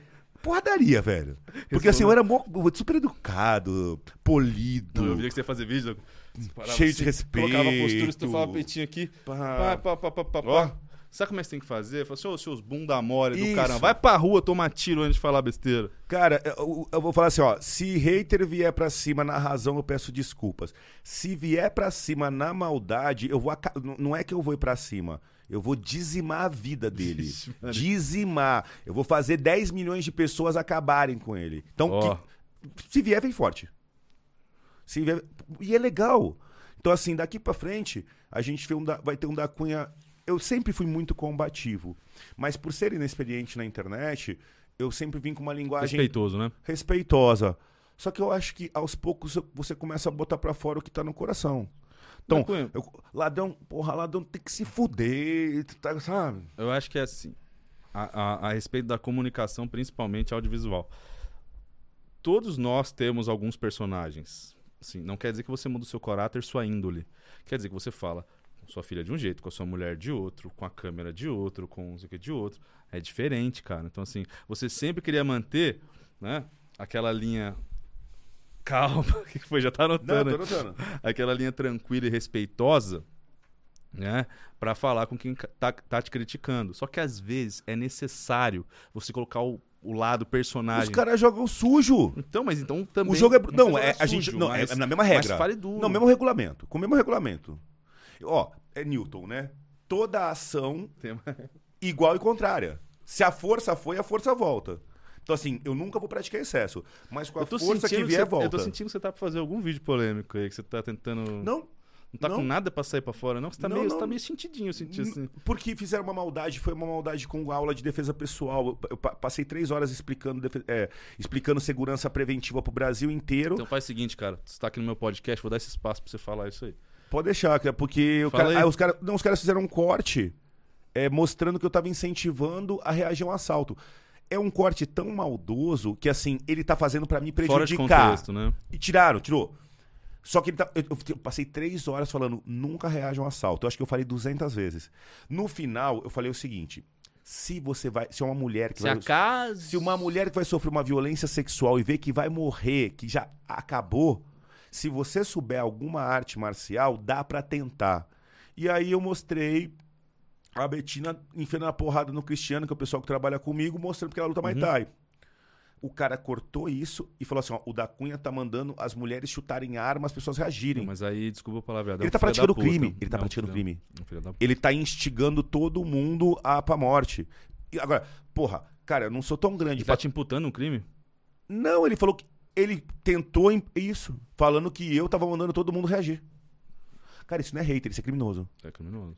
Porque se uma pessoa abraçou a dele, morre. Então, é, isso aí passa um pouco do limite já de querer ganhar hype, né? Isso aí já é.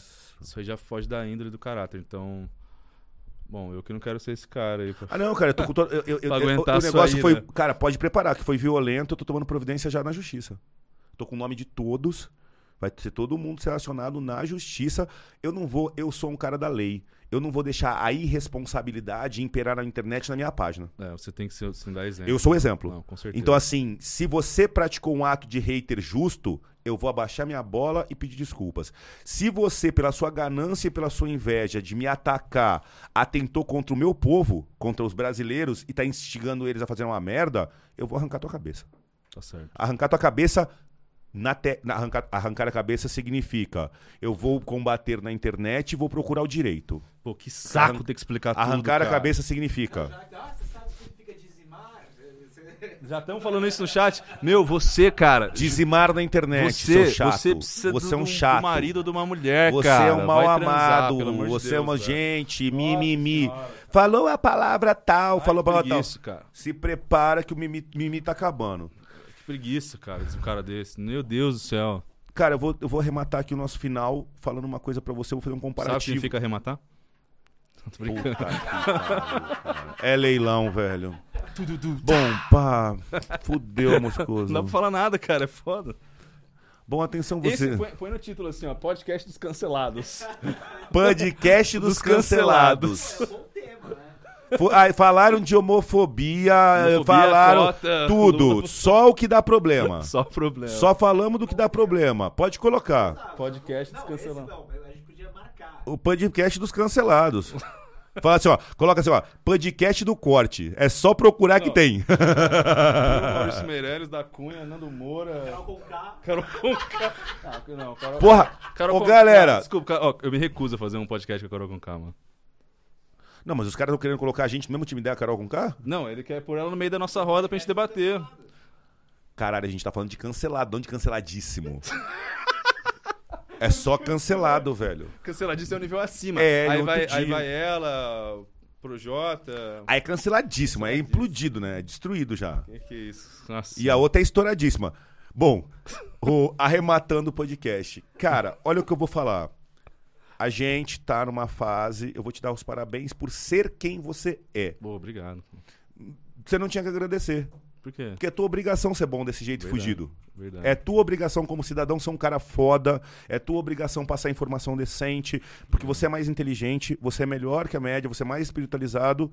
Então, assim, é, você tá fazendo a tua obrigação. Pô, sem palavras, Acunha. E assim, outra coisa. Eu vou fazer um comparativo entre eu, você, o Maurício Meirelles e a Janaína Pascoal, que foram minhas últimas pessoas. Uhum.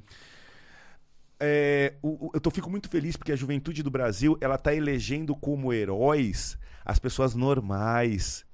Então, assim, ó, o que que você tem a ver com a Janaína Pascoal? Ela é uma deputada estadual que participou do processo impeachment. Você é um empresário comunicador que fala de bom senso, de meio termo e de coisas boas.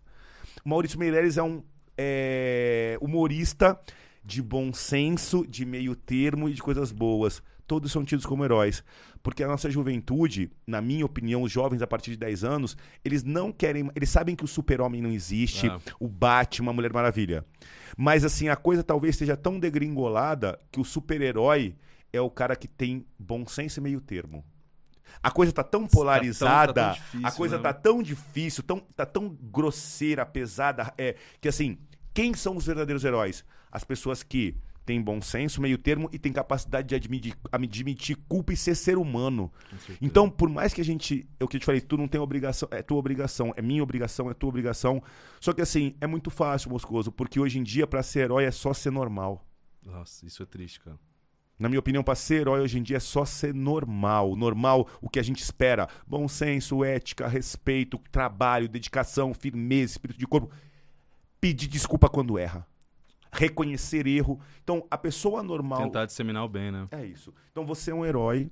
Obrigado. de- tanto quanto a Janaína, tanto quanto eu, se a gente for assim, tanto Com quanto. certeza. Sabe? Não importa. Essa juventude de comunicadores do YouTube, cara, é demais. Eu só tenho que te agradecer e assim, eu quero que você faça as palavras finais com gosto. Passa a mensagem. Tem inspiração aí nesse coração, porque eu tô vendo que o espiri- a, a espiritualidade tá te tomando. Não sei se foi pelo kardecismo, pelo budismo. Eu, eu anotei, mas eu vou deixar pra Aham. próxima. Porque você vai falar só sobre espiritualização que eu tô vendo no legal. teu olho. Legal. E eu sou da mesma. Eu acho que tem que Aham. meditar. Eu Total. acho que a verdade. Sabe, porra, eu me empolgo, eu preciso falar muito. Cara, eu acho que Deus tá dentro da gente. Total. Sabe assim, eu acho que. Eu, eu, quando eu tô de madrugada, eu acordo muito de madrugada, eu tô o tempo todo com o meu cérebro ligado conversando com uma pessoa. Você não tá. As pessoas não percebem. Conectado, né? Cara, para pra analisar. Você tá assim falando, eu vou fazer isso, aquilo. Ah, não, mas você vai fazer? Não, você não vai. Puta, você tá triste com isso. Você não tinha que ficar triste com isso. Quem é essa pessoa que tá conversando contigo? Sua consciência. É Deus. Eu acho que essa tal de consciência Que é, a- Deus. Que é a consciência. É Deus. É o. É o Só que É o ser humano não consegue enxergar. O ser humano quer que Deus pegue um megafone. O ser humano quer que Deus pegue aquelas caixas de som do proibidão pra falar, pra falar o que ele tem que fazer. Ele fala no ouvido e dentro. é, é olhar pro céu com, com pouca luta. né? Suas palavras, desculpa. Cara, eu queria te agradecer, agradecer o James, o seu pessoal. É... Você sabe o carinho que eu tenho por você, já Eu falei obrigado, uma honra. Eu não sou de. de, de Eu não rasga a seda pra ninguém. de fazer vídeo é, levantando a bola de pra ninguém, mas quando eu vi seu trabalho, aquele vídeo de um milhão eu emocionei muito. Porque acho que foi em novembro, cara. Foi numa fase difícil, que eu tava em Black Friday nos meus cursos e tava sozinho em casa. E quis ficar dois meses sem ver ninguém, sem ter nenhum tipo de relação com mulher, sem fumar o cigarro que eu fumava muito. Quis ficar limpo e trabalhando. Então, assim, foram noites difíceis, sem dormir. E quando eu vi aquele vídeo, me deu um, um tesão de continuar, sabe, cara? Tipo assim, ele, ele sabe o que eu tô passando, assim. Eu ti- eu tive uma, uma conexão com aquele vídeo, sabe, assim. E eu lembro quando eu gravei, eu terminei, eu falei, pô, que massa. Se a galera sentiu isso também, vendo o seu vídeo, acho que a galera sentiu também. Então, te agradecer não só pela parte policial, mas pela parte comunicador, de fazer esses vídeos que eu gosto, de reflexão, que eu gosto muito desse tipo de conteúdo. Quando você fala da sua vida, principalmente, que você lutou. E por estar aqui, né, cara, dando a cara a tapa, sendo policial e comunicador. Duas profissões só vai tomar porrada, meu irmão. Só. Uma você toma tiro, a outra você toma hate brabo. É isso aí. Então, assim, você é guerreiro, cara, porque é chato pra caramba. Então, agradecer, cara, muito obrigado. E vocês estão assistindo também, que gostam da gente. Obrigado por acompanhar, né? A gente sabe como é difícil ficar até o final de um podcast. E tenham mais parcimônia ao julgar alguém, sabe? Pelo pouco que você conhece. Não é por uma fala tirada de contexto ou por uma opinião que aquela pessoa não pode agregar alguma coisa na sua vida. Se você for se fechar, todo mundo tem uma opinião contrária, no final vai estar só você. Então, abra um pouco a mente, sua vida vai melhorar muito. Cara, sem palavras, só tenho a agradecer. É, vamos ter que gravar outro. Bora, se Eu quiser. queria gravar um depois pra gente falar sobre espiritu- espiritualidade. Bora, cara. E se você for viajar e voltar depois e trouxer experiências pra gente espirituais de outros países, de meditação, desse tipo de coisa, isso é muito válido, isso tra- traz muito bem pro ser humano. Eu tenho, cara, eu tenho umas histórias que passaram recentemente, mas eu falo no podcast um tratamento espiritual e algumas coisas que aconteceram, de alguns obsessores, aí eu tenho bastante coisa pra falar. Eu tô vendo. É. Mas tá, tô bem. Galera, tô obrigado, feliz. Moscoso, obrigado a todos, obrigado aos meus haters, tô de olho em Ó, vocês. quem é meu hater aí, cara? Obrigado, mano. Manda a lista dos teus haters também, que eu tô fazendo uma Não, cara, de hater agora. Vou dizer assim, ó. Entra ano, sai ano, cara. Você continua atrás do computador me xingando, cara. E eu Obrigado. evoluindo com, com pessoa espiritual, com dinheiro no bolso. Muito obrigado pela atenção. Continue me acompanhando. Pra cima deles. Tem.